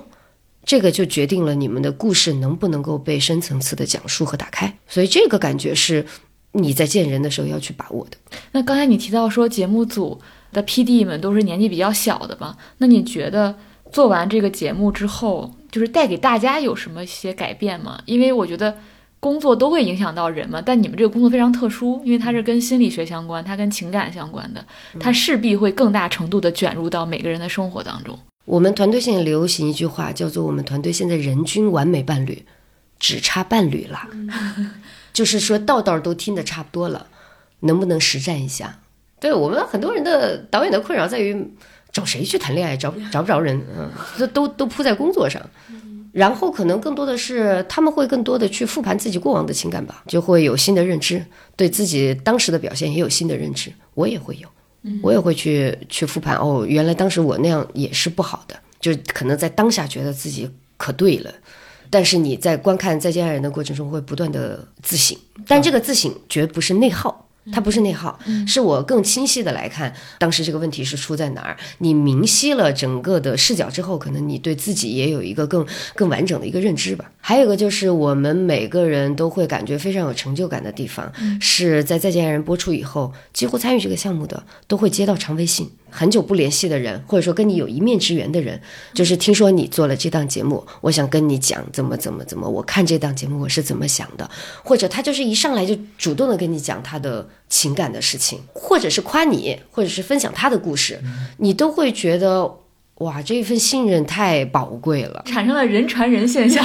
对对对，很快。我就特别容易信任你，因为你做了这档节目。对对对，他一上来，他跟你说这个东西，感感觉他是没有心理负担的。你像平时我们在一个局上，你要聊到什么，哎，你你上一人感情什么，我凭什么跟你说？喝点酒都不一定跟你说，对吧？但是做了这个项目以后，好像大家都会比较容易收获到身边的人的这种信任感，嗯，尤其是在情感上的信任感。嗯，在第一季播出以后吧，在公司有的时候碰到一些同事，可能平时就是那种普通的工作交道，他会突然拉住你跟你说说，哎，你知道吗？我现在在离婚。然后他说我遇到的问题跟那个谁谁谁特别像，然后我就听啊沈老师是怎么怎么说的，跟跟我的感受特别特别像。然后黄老师有说的什么什么话，嗯，治愈了我。他会跟你分享这些的时候，你就会觉得，妈呀，这不就是内容创作人最大的虚荣感就来自这儿了，成就感就是这个东西了，不是什么你你这个节目呃获得多少奖金，不是这个东西，是真实的被你的观众喜欢，很直观的会反馈给你。包括我们审片的时候，就我以前对审片的认知是，他会非常非常的严苛嘛，对吧？嗯，他会一一板一眼的来来来想说，哎，你这个东西有什么要改的？但是唯有在《再见爱人》审片的时候，我会听到一些老师主动的来跟我讲他的婚姻故事。哦，哦，那个时候我也会很感动，嗯，我也觉得妈呀，你何德何能能够对得起你收到的这些信任，所以得好好做这个，好好得做内容，对。因为我们有一个问题，其实是想问这个节目做了之后，你觉得它对于观众的意义，或者说是这些方面的这个问题，我觉得刚刚那个你已经陈述那回答了个已经回答了。这个这个嗯点了。对我之前看你们提纲的时候，我也想过，因为观众的意义不由我定义的，嗯我绝对不会去预设这个东西。我说这个就跟你去看画儿一样的，我画一幅画的时候，我是不会去预设你要从我这个画里获得什么的。你去预设的这个东西，画出来的画是死板的，一定是观众自己看到了什么就是什么，阐释权交给观众。就是在我们的视角看来，其实觉得这三季的亲密关系的议题是不断往前推进的嘛。可能第一季的时候关于离婚，甚至那个时候还有一个离婚我觉得第一季当时给我最深刻感受就是在好好沟通这件事情。嗯，呈现的是两个人在关系里面，我们把这个事情说的特别特别细的去说清楚，就有点像是那个民政局的那个反面嘛，就是那时候给我们的冲击感会特别强。嗯嗯，然后第二季的时候可能触及了更更多更复杂的议题，比如说生死的议题啊，嗯，又在那三对的不同的年龄差上做出了区别。然后第三季的时候可能会关于性别议题有一些新的讨论，就是我们还挺好奇说这个是有意为之的吗？还是说因为选人自然带来了一个结果？半有意半无意，因为一个题材就是缓慢的往前推进，我觉得是每个创作者都想要做的事情。对因为第一季的时候肯定是尽可能的温和的来处理，那你在这个过程其实也是测试观众的接受度。呃，那个时候市场上没有这个题材，你在做的时候就会相对来说谨慎一些。那我能释放到什么程度？发现大家都能接受，那第二季我能不能再往前迈一点儿？第三季我能不能再往前迈一点儿？它是一个在那个边缘缓缓试探的一个过程。然后我说无意的那部分呢，就是你前面讲到这三季都是在推进，但是其实可能站在我的体感，它不是推进，它是走的更广，它就不是一个一条线往前，而是一个广场，嗯，就有点像那个塞尔达解解地图。哦，哦，我呃这一季解了这一坨，那一季解了那一坨，它可能是平行的，对于我来说，，它其实不是向前走，它是向四面八方走。对对，向四面八方走。比如说，现在当然还没有选人嘛，嗯就假如再把这个地图开拓下去的话，有什么领域是你还比较想要去涉足的。下一阶段我是会感兴趣的。好奇的？我觉得这个得在遇见了那个人之后，我就会知道我要开拓什么。这个开拓什么不是我预先设置的，嗯，我基本上我预先设置的只有第二季，我我说我要开一对儿相对来说比较老龄一点的夫妻，这个是我的预设，啊、或者是说九零后的年轻形态的婚姻，这个也算是我们的一个目标吧。但是在整个找人的过程中，这种目标感相对来说是弱的，一个是你的选择本身就不多。就是，呃，另外一个就是，当你遇到这个人，当他把这个故事打开以后，你自然而然你就知道，哦，原来这个点是我没有碰触过的。那我们这一期来做一做这个，嗯，所以还是跟着这个人来的。我说每一季找人的这个过程，好像我背了一个背篓进山去找蘑菇，嗯，那么这一趟下来，我能找到什么样的蘑菇，我是不知道的。呃，有可能你会找到松茸，你也可能只能打两只兔子回来。嗯，但是你打到的东西，你就用你拥有的这个食材来做你能做的最好的菜肴。嗯啊是这么一个过程。就有些人适合闷来，有些人适合爆炒，你要根据他的这个本身的食物属性来。甚至有时候我会觉得，我们对婚姻的想象是很有限的。有时候你确实得碰到这个人，你才知道，哦，原来也存在这样婚姻的形态，也存在这样的关系。你有时候甚至很难再去想象有什么你没有见过的关系。对你只有在见到了，你才知道。对，哎，你知道，我觉得这个就跟找对象是一毛一样的。嗯我们自己说我找对标准，嗯，对，比如说有些人他会觉得我的标准就是要懂我，要懂我是什么标准了，你根本你你没有办法量化，能聊天儿，能聊天儿是什么标准，对吧？你你只能量化到每天与我畅谈八小时，是吧？你不会去制作这样的一个标准。嗯呃，有一些人他什么要一米八以上啦，或者说他必须是名校毕业了。但你在那个感觉来的时候，我我现在说的是真爱啊，嗯这个人出现的时候，你会发现这些标准是不堪一击的，你还是会被这个人所吸引。这个就是找嘉宾是一一一样的逻辑。嗯嗯我们其实最好奇的，或者说我们在看到第三季的时候，会有一个点，就是会觉得现在大家对于亲密关系的想象也好，或者说对于他的苛责程度会越来越高。对就是以前的时候会觉得说，哦，这两个人是怎么回事，我还愿意听一听。现在就是听一点儿，就是分了算了。对分对对对过年就是离对，对就是这个对对对对这个心态，作为你们做的时候，会不会也有很强烈的这种感受？对，其实这个趋势应该说是在第一季之前我们就。我们就有这样的感觉，我们就觉得说，现在年轻人根本不想谈恋爱，根本不想进入婚姻，然后都都对这个东西感觉到我我要经营一点儿，我都不不乐意。我的那些 slogan 都是什么什么不谈恋爱必是没有，对，是吧？它是一个这样的一个大的社会趋势，嗯，所以我们才起了“再见爱人”的这样的一个标题，但是我们又留了一个希望，叫做“再见爱人”。嗯，就是我们我们的那个口号“再见容易，再见很难”，说的就是这个嘛。嗯那什么东西是容易的，什么东西是难的？这两个再见，我在字面上是一模一样的，这个就交给观众去定义。你可以觉得说我要谈恋爱是容易的，或者说我觉得谈恋爱是难的，都 OK。这是一个开放式的议题，我负责呈现这个部分，但我绝不给答案。我觉得任何创作者都没有可能性是说我要通过一个作品，然后去扭转一些想法，或者说去迎合一些潮流，你很难，你很难，你只能说表达你能表达的这个有限范围内的东西。嗯，把这一块儿能够说清楚。就已经很不错了。我经常说，我说你要是想要做一个爆款，那你大概率它不会是一个爆款，你必然是说踏踏实实的，你把这个东西研究透了，你把内容吃透了，把故事做出来，这个过程是。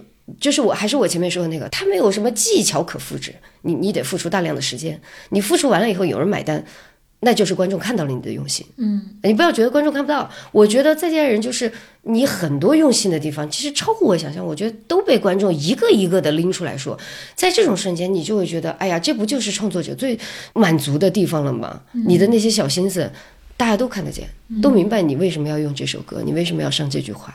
其实我有点意外，你说其实，在第一季之前你们就预想到了这一切，因为我是在这一季才强烈感受到的，或者说这两年这个情绪好像才在我们的世界里被成为主流，不成为一种不能说趋成为主流，成为一种趋势。嗯，就是更强烈了。比如说放弃或者什么降级，好像是这这些年来刚刚流行起来的一种一种状态。有，以前就有，拜拜就拜拜，下一个更乖。就 是豆瓣儿不是是吧？现在那不就没有下一个了吗？现在大家就是说就不不要碰了嘛，就是那种感觉。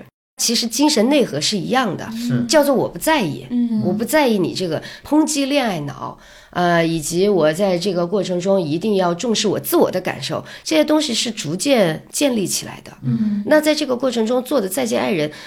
其实它某种程度上是有一点儿反这个，对对对对对对，逆着这个来的。我是基于什么考虑呢？我就觉得我们说这些话的时候，不代表我的需求就没有了。对，嗯嗯，可能是我当下我想要表达，这是我的一种，态度嗯，或者说我想要达到的一种境界，这个现在世界的一种渴望，是大家都只爱自己。嗯，这个是没有错的，但同时，作为人类本身啊，对情感的需求，我觉得是不会消失的。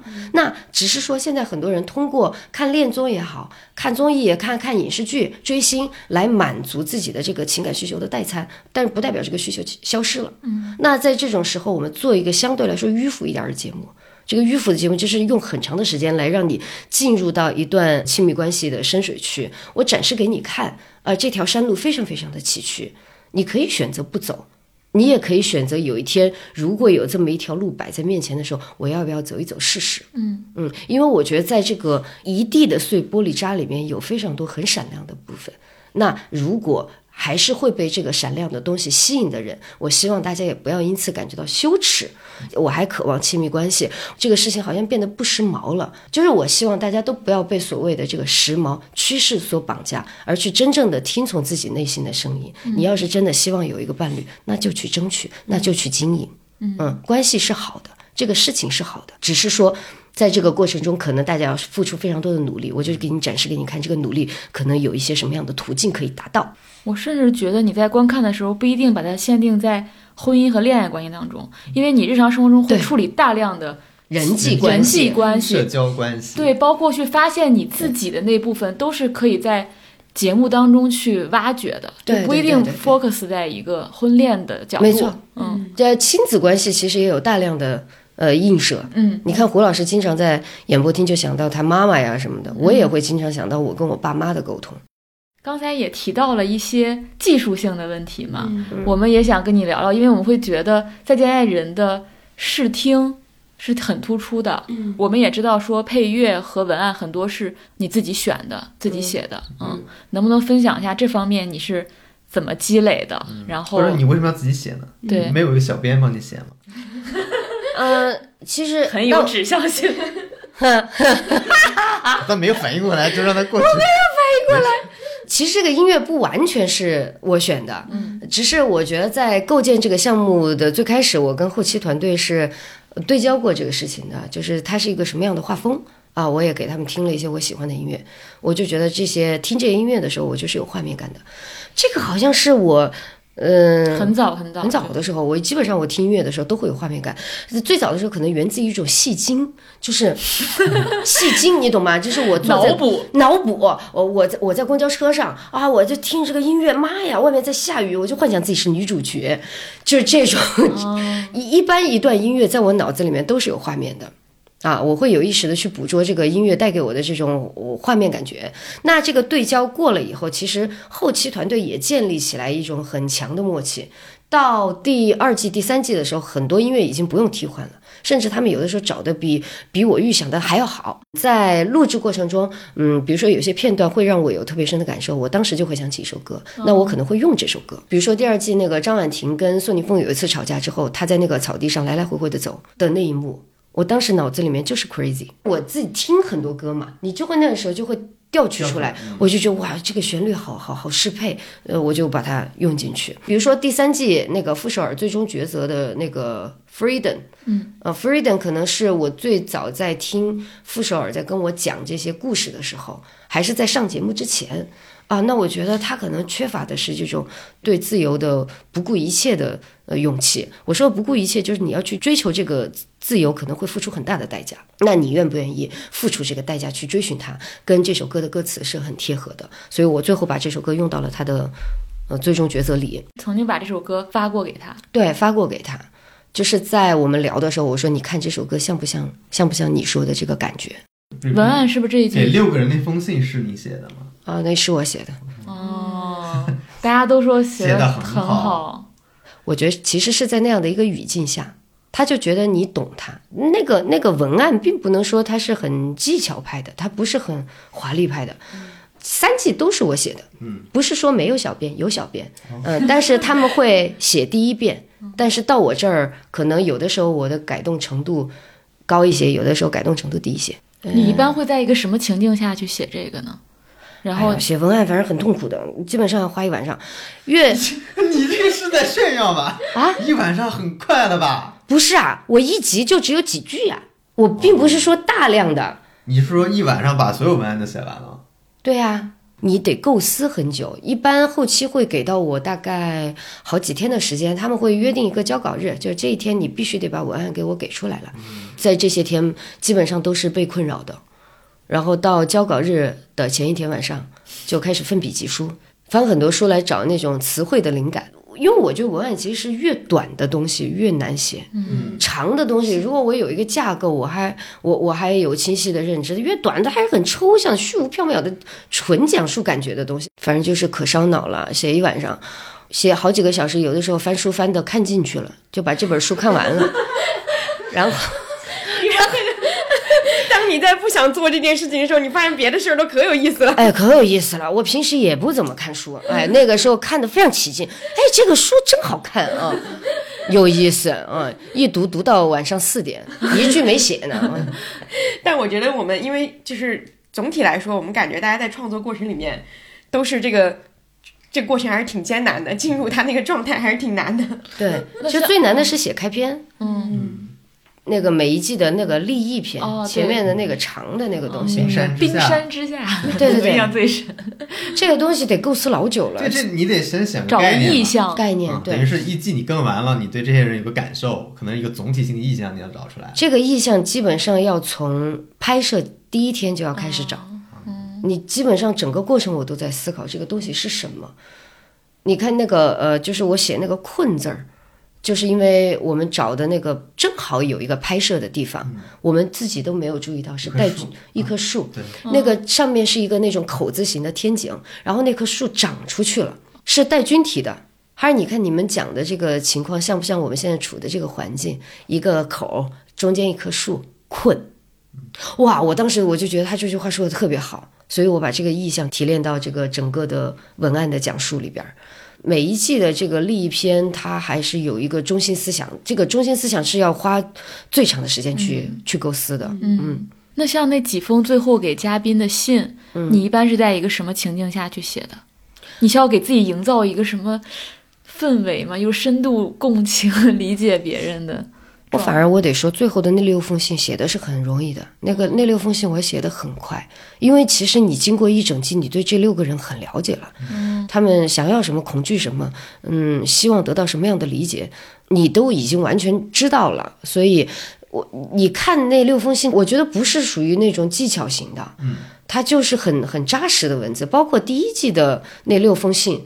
它也不是文采斐然的，它很精确，我觉得。对它其实建立在郭柯宇的那封，还是马上想到了。对，你看大家很多时候感动的那个什么说郭老师天冷了多加衣服，对，这个是基于我对你的了解和观察，对吧？我看见了你，你说过你冷，这个导演会记在心里。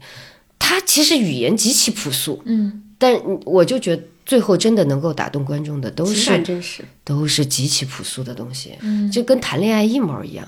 谈恋爱你套路化也也就不打动人，笨拙的才打动人。亲爱的郭老师，第一次见完面以后，我们集体惊讶，呃，惊惊呼，郭老师也太温柔了吧！其实，在我们认识之前，您已经足够强大到跟您过去的情感好好告别了。这十八天，哭也动人，笑也真诚，很多的我们。都想像您一样，永远善待他人，不断的向内探索。很幸运，我们彼此认识，也希望我们能够成为彼此的幸运。天就要凉了。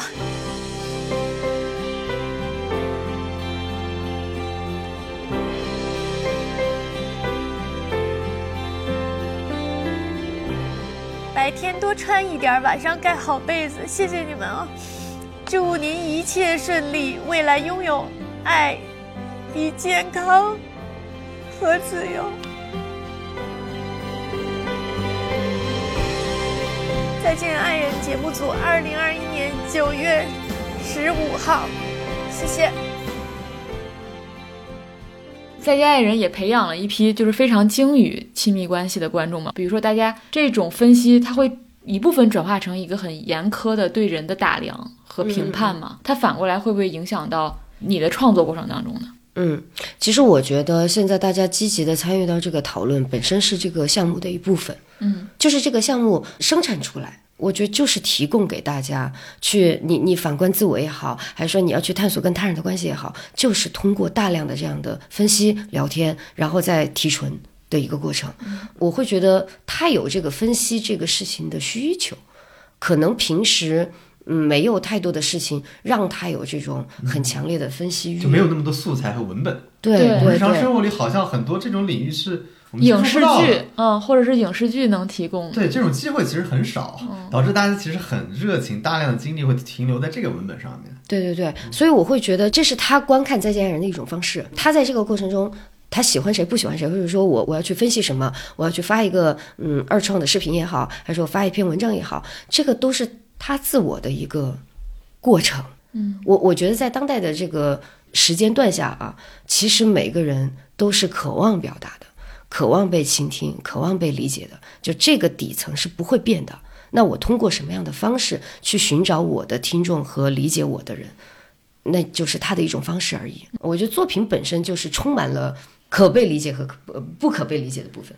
其实站在这个角度，我其实有点理解老王第一季老王说的那句话，就是他们说的都不是我。其实有时候我觉得你也可以，就是参与者也可以换一个角度去想，说我是提供了一个文本和一个素材，然后它是供各方去解读的，或者是他解读的目的也不是点评你，而是我要复用在我的生活，或者我要表达我自己。没错，这样一个位置，可能大家都会更舒服一点。是因为嗯他一定加入了他自己的经验和认知，对，所以才会有多重的解读嘛。嗯嗯，我我特别喜欢有一个评论，他说《再见爱人》很像是解鲁班锁，就是让每一对濒临散架的关系，呃，要么你就是平稳的散开，要么就是把它扣得更拢。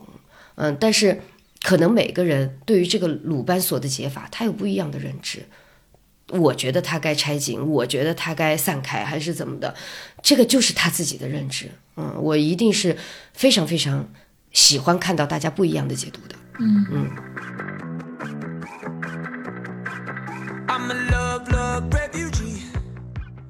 因为刚刚聊了很多，就是关于节目本身的那些东西。因为我们这个系列是女性创作者系列嘛，就是我们也会比较好奇，你是什么时候被别人叫姐的？嗯对，哎，这个很奇怪，其实我很早就被叫姐了。啊我可能二十出头的时候就被人叫姐了，可能是因为我有一种那什么大姐大的气质。有一种气质。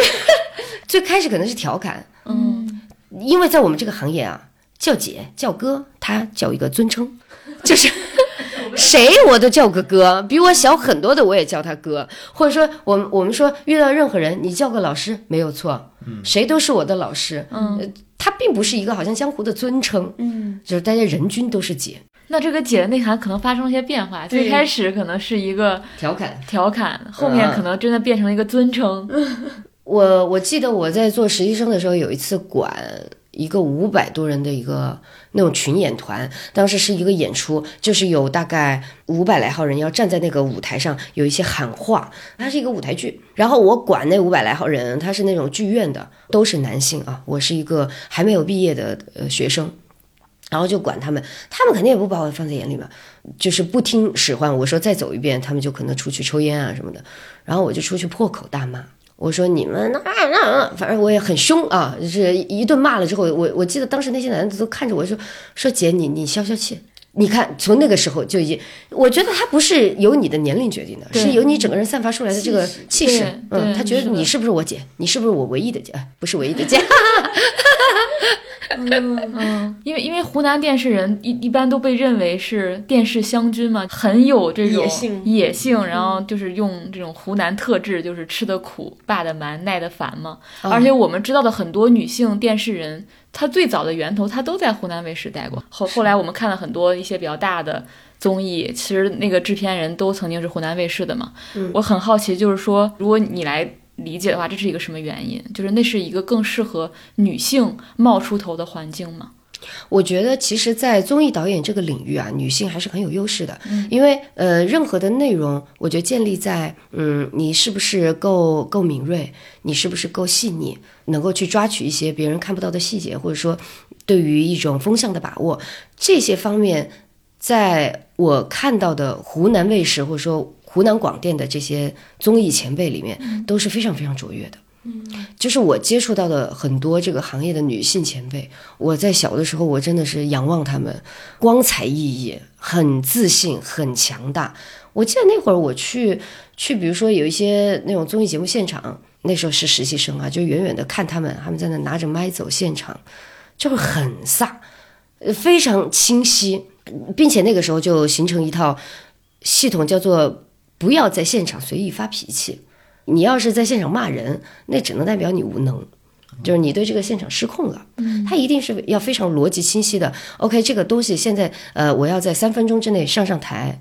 要不然直播就上不了。如果上不了，我们是什么原因？现在超出了多少秒？能不能够减轻？能不能够加轮子？我能够看到的，他们在现场的处理都是极其精准的、逻辑化的、很理性的、很很自信在，在驾驭、调度各个部门。那个应该是我最早对湖南湘军的一个印象。包括我自己对外说，我说我能够在湖南广电待这么多年，我我并不觉得我的心性好像有被职场打压过呀。嗯，就是你甚至可以在那儿跟。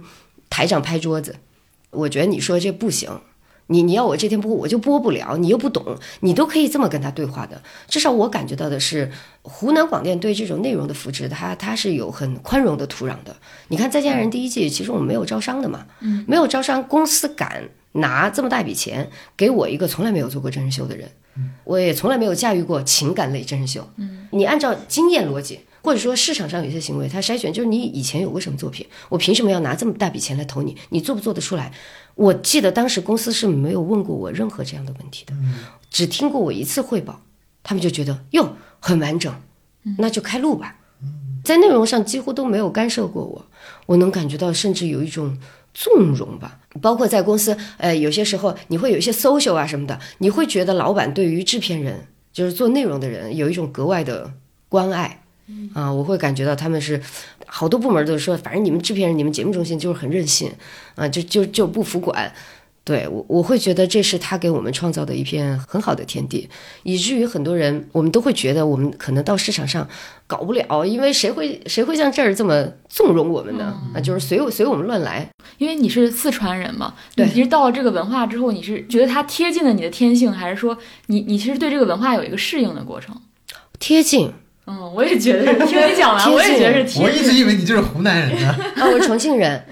我遇到的第一个制片人，就是我做记者嘛，在他手底下，呃，就有很多稿子。我是在很多年以后我才知道，当年他会去问这个责编，就说刘乐会不会喜欢这个题材？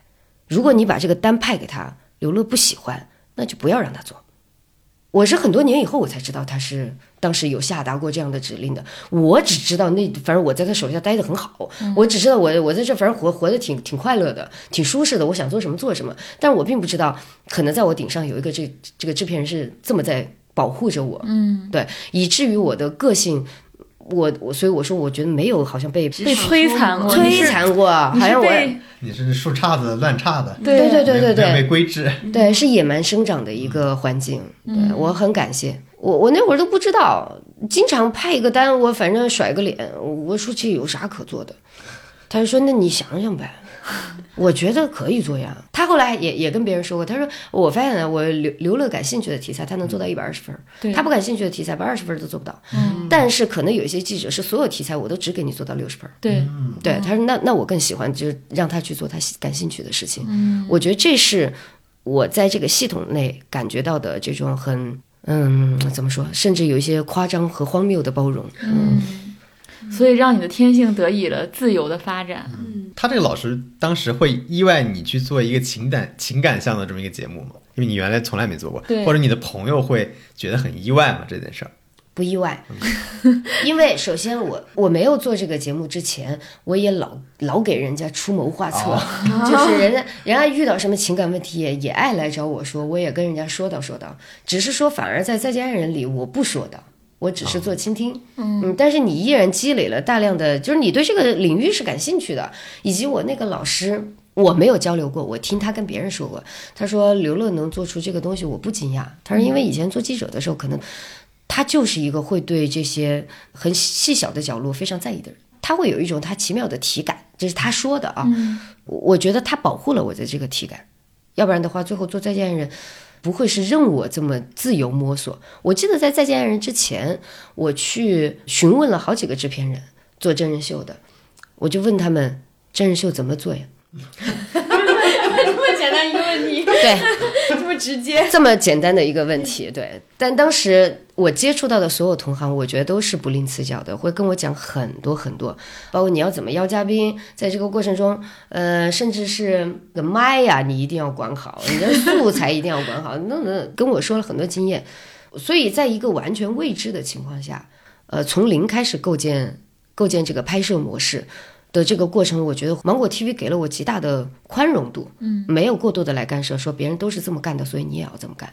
因为再见爱人连录十八天，并且在这个十八天过程中不停的移动，嗯，这个模式之前可能花少采用过，嗯但是因为这个方式的造价成本极高，而花少是一个 S 级的项目，他们可能会觉得我们愿意做这这么大的投入，那你用这样一个相对来说比较奢华的拍摄方式。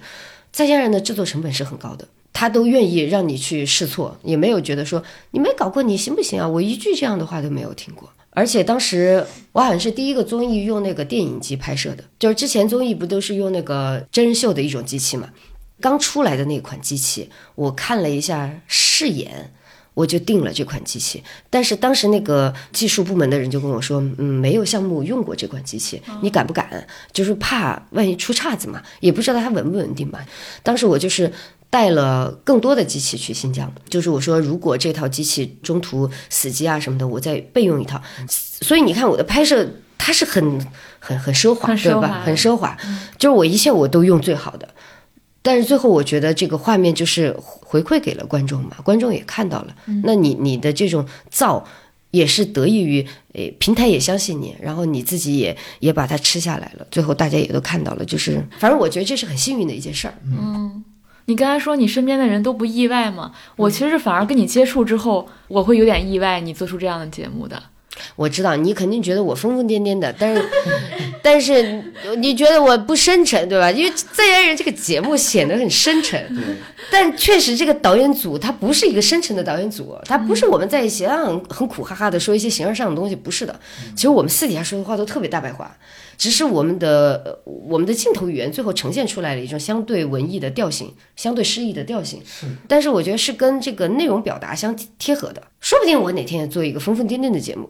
我我之前看到芒果的那个新片计划嘛，然后有说你要拍一个新综艺，叫《逃出讨厌岛》，然后是要邀请十二个网友最讨厌的艺人一起参加，可能是在一个。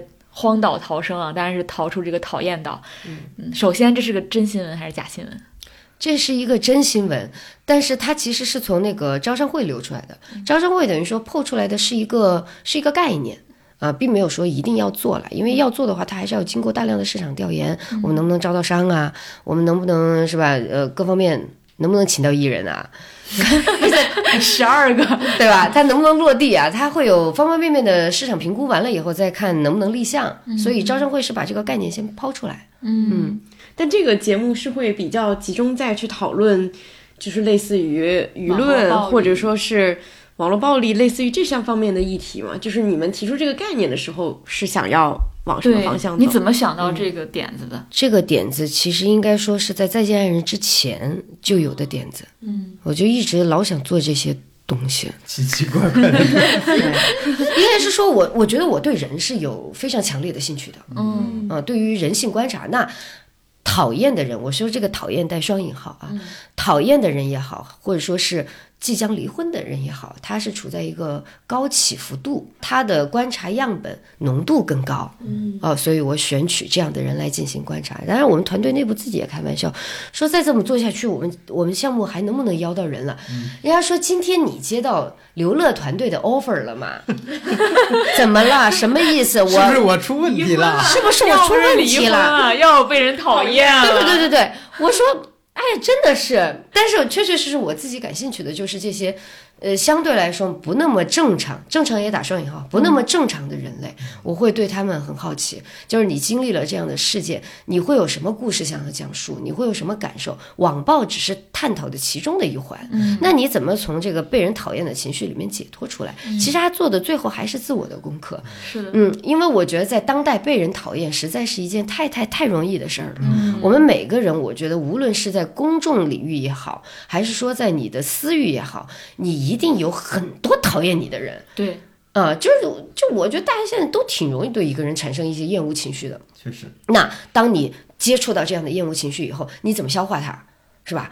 因因为我觉得当代人与此同时成长起来的是越发的脆弱了，他并不是变得越来越坚强了，是越来越脆弱了。那要不要我们把这个脆弱的东西好好的嗯建设一下？这是一个实验性的项目，它最后能去到一个什么样的目标？我觉得还是我做节目的那个想法，就是我不预设，我没有办法预设，预设就会失望，预设就容易失败，就是让他先走起来，我我看看他能走到哪儿去。再见人最开始我也没有预设，对，你有想过能做到三年吗？哦，没有没有没有没有，这真的没有。你看我这一季开篇的时候，我说我没想到这个节目能做到第三季，所以对于这个项目能进行到第三季，我觉得是。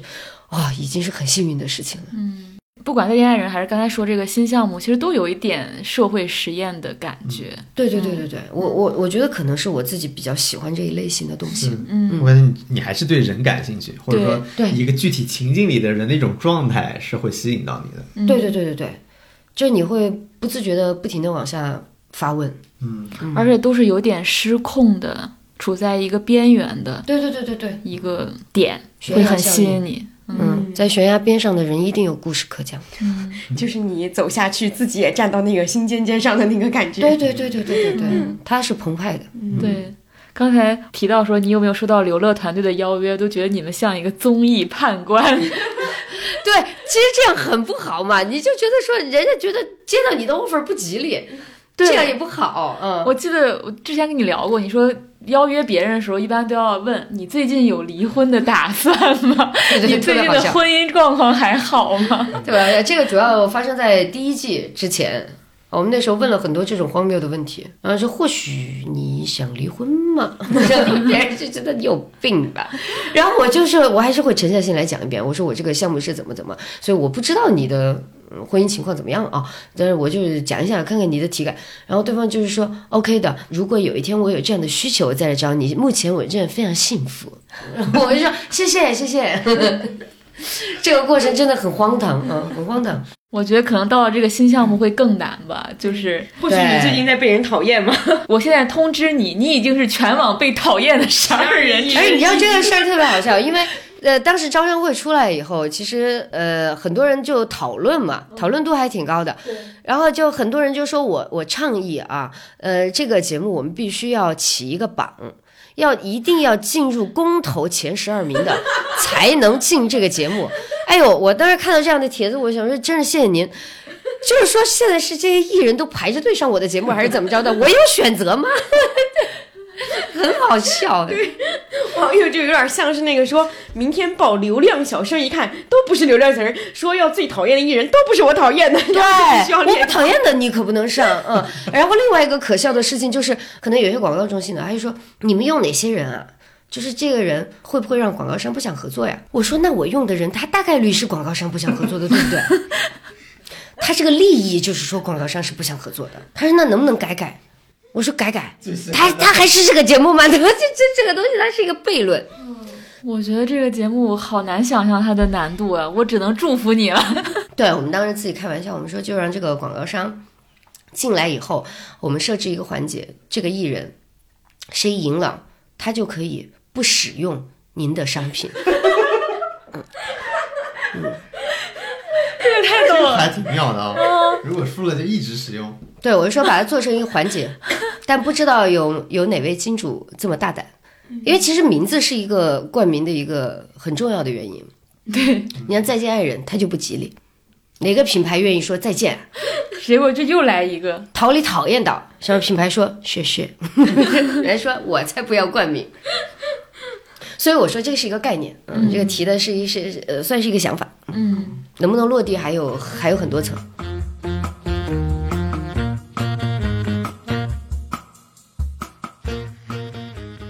最后还有一个我们的固定环节，对，就是我们想要在这个系列里面贯穿下去的，然后这个问题可能也会不断打磨。而且也是来自于《再见爱人》的启发。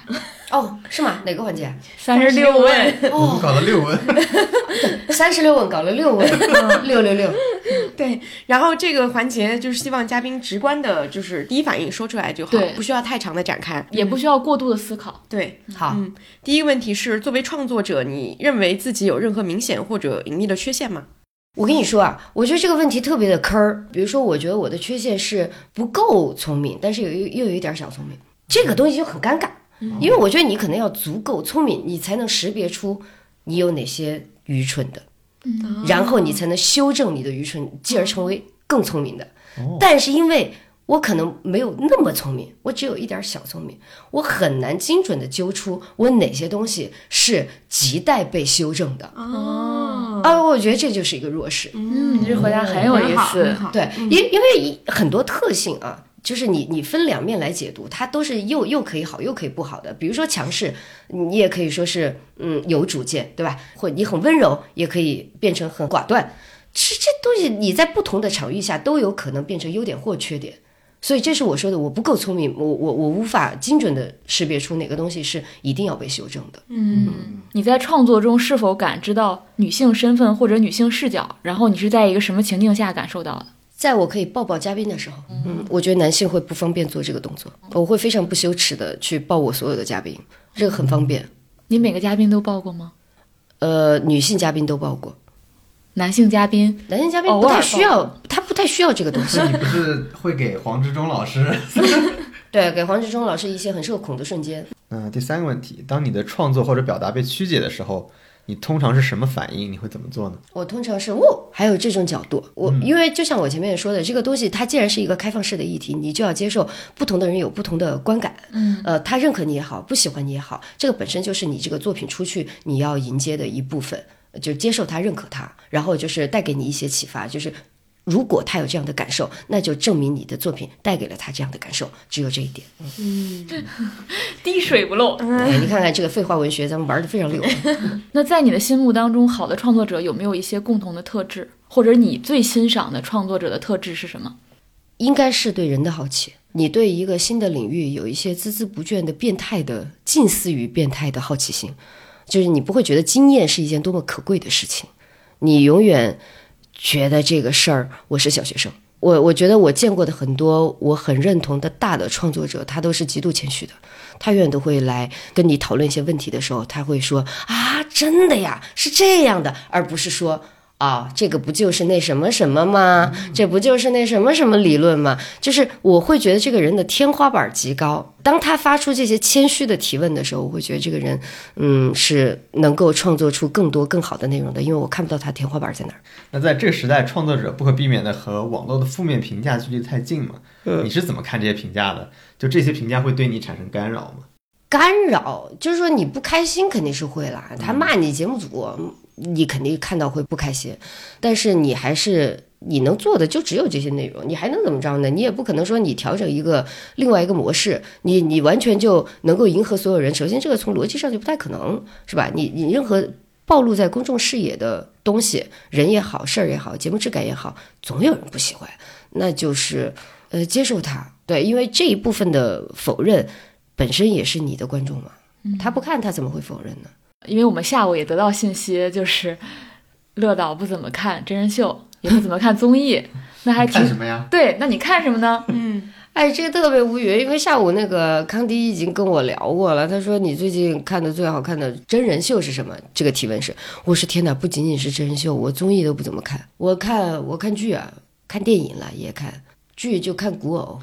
古偶专家，下午我就想等这个答案。这个人是个古偶专专家，而且是一个非常精准的，就是九五花古偶专家。对对对，不，哎，不仅仅是九五花，我是从那个八五花开始看起的。嗯，我最近的都看新爱是九五花。呃，心爱是长相思，嗯，你要说什么意义，我不知道，我很开，我很开心，看的过程中我很开心。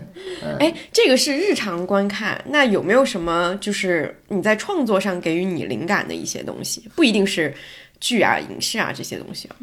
哦，我会在奈飞上去浏览各各种真人秀，看一集，看个模式，看个趋势。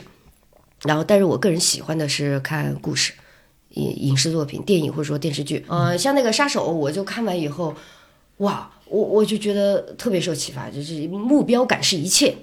这个杀手是一个极其具有目标感，并且知道怎么把他的目标感呃一步一步的执行到位，而且在这个过程中六亲不认。最后导向的是什么？他要保护他的家人。你看，我觉得有很多作品都是这样的，他用了一种相对来说非常冷的叙事，但是他讲了一个很暖的一个逻辑。我觉得欧美有很多作品非常擅长这种讲述，比如说有个真人秀叫那个《欲罢不能》，你们看过吗？嗯，他就讲一群那个海王海后到一个到一个海岛上，然后不不不能发生有性任何的发生任何性关系，对呃，但是他最后探讨的是我们不通过性关系能不能找到真爱。嗯，哇，这个你就觉得他的这个顶层逻辑特别牛。看上去是一些特别好像很很刺激的一些画面，很禁忌的一些话题，讲的是柏拉图，对，但是最后他给你的最后的这个滋润是真爱。妈呀，这是最底层的、最庸俗的一个逻辑啊、嗯！他只是用了一个极尽的方式来讲，对这些东西都是带给我的启发。嗯，就是你不一定你你要去最后要到达一个好像很高的、很形而上的我够不着的虚幻的地方，不是的，你一定最后还是讲的最朴实的东西，只是在这个过程中你的讲述方式可以有很多种。很受启发。嗯哎呦呦呦，鼓掌了吧，鼓掌还行。可以的。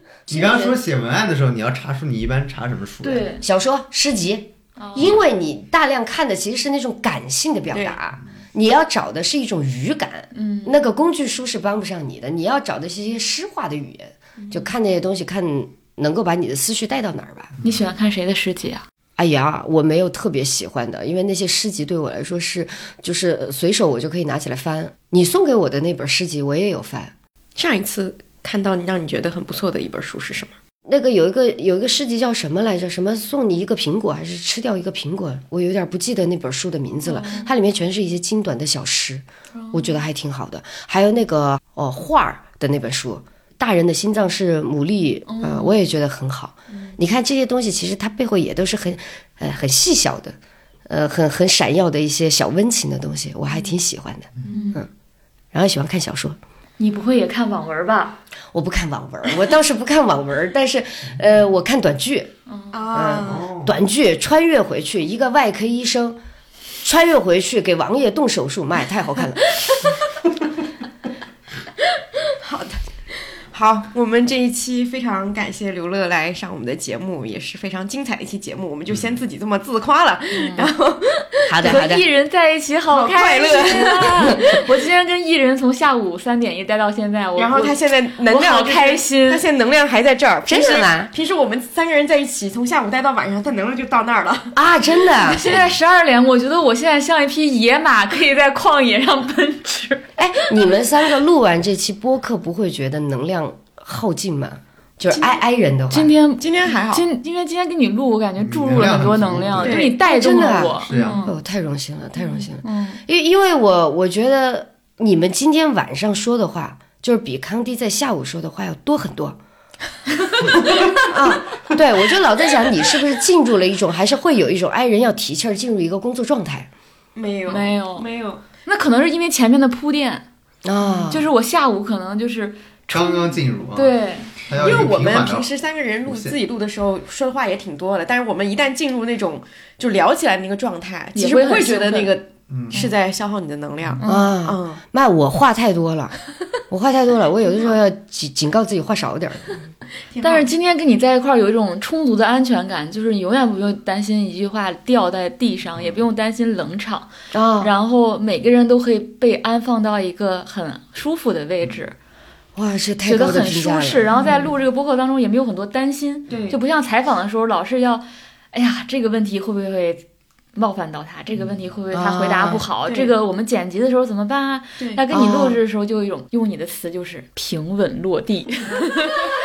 到此刻，我有一种平稳落地，就这一天都平稳落地的感觉。太好了，太好了，因为我也特别喜欢跟爱人聊天。你还需要，你还喜欢跟爱人制造一些生日惊喜。对对对对，逗爱人，逗爱人喜欢逗爱人，随随机选取一个爱人吃掉他，好的，那我恭喜我们这期平稳落地，恭喜！嗯，也感谢，也希望刘乐之后再来上我们的节目。嗯好呀好呀看到这个讨厌逃出讨厌岛，对，看一下这期的播放量吧。如果能做出这档节目，我觉得可以在中国综艺史上记上一笔。谢谢，我也期待它能够平稳落地。好，好，好，那我们这期就就到这里，这里，好，大家再见。拜拜下期再拜。见，拜拜。拜拜。Felt like the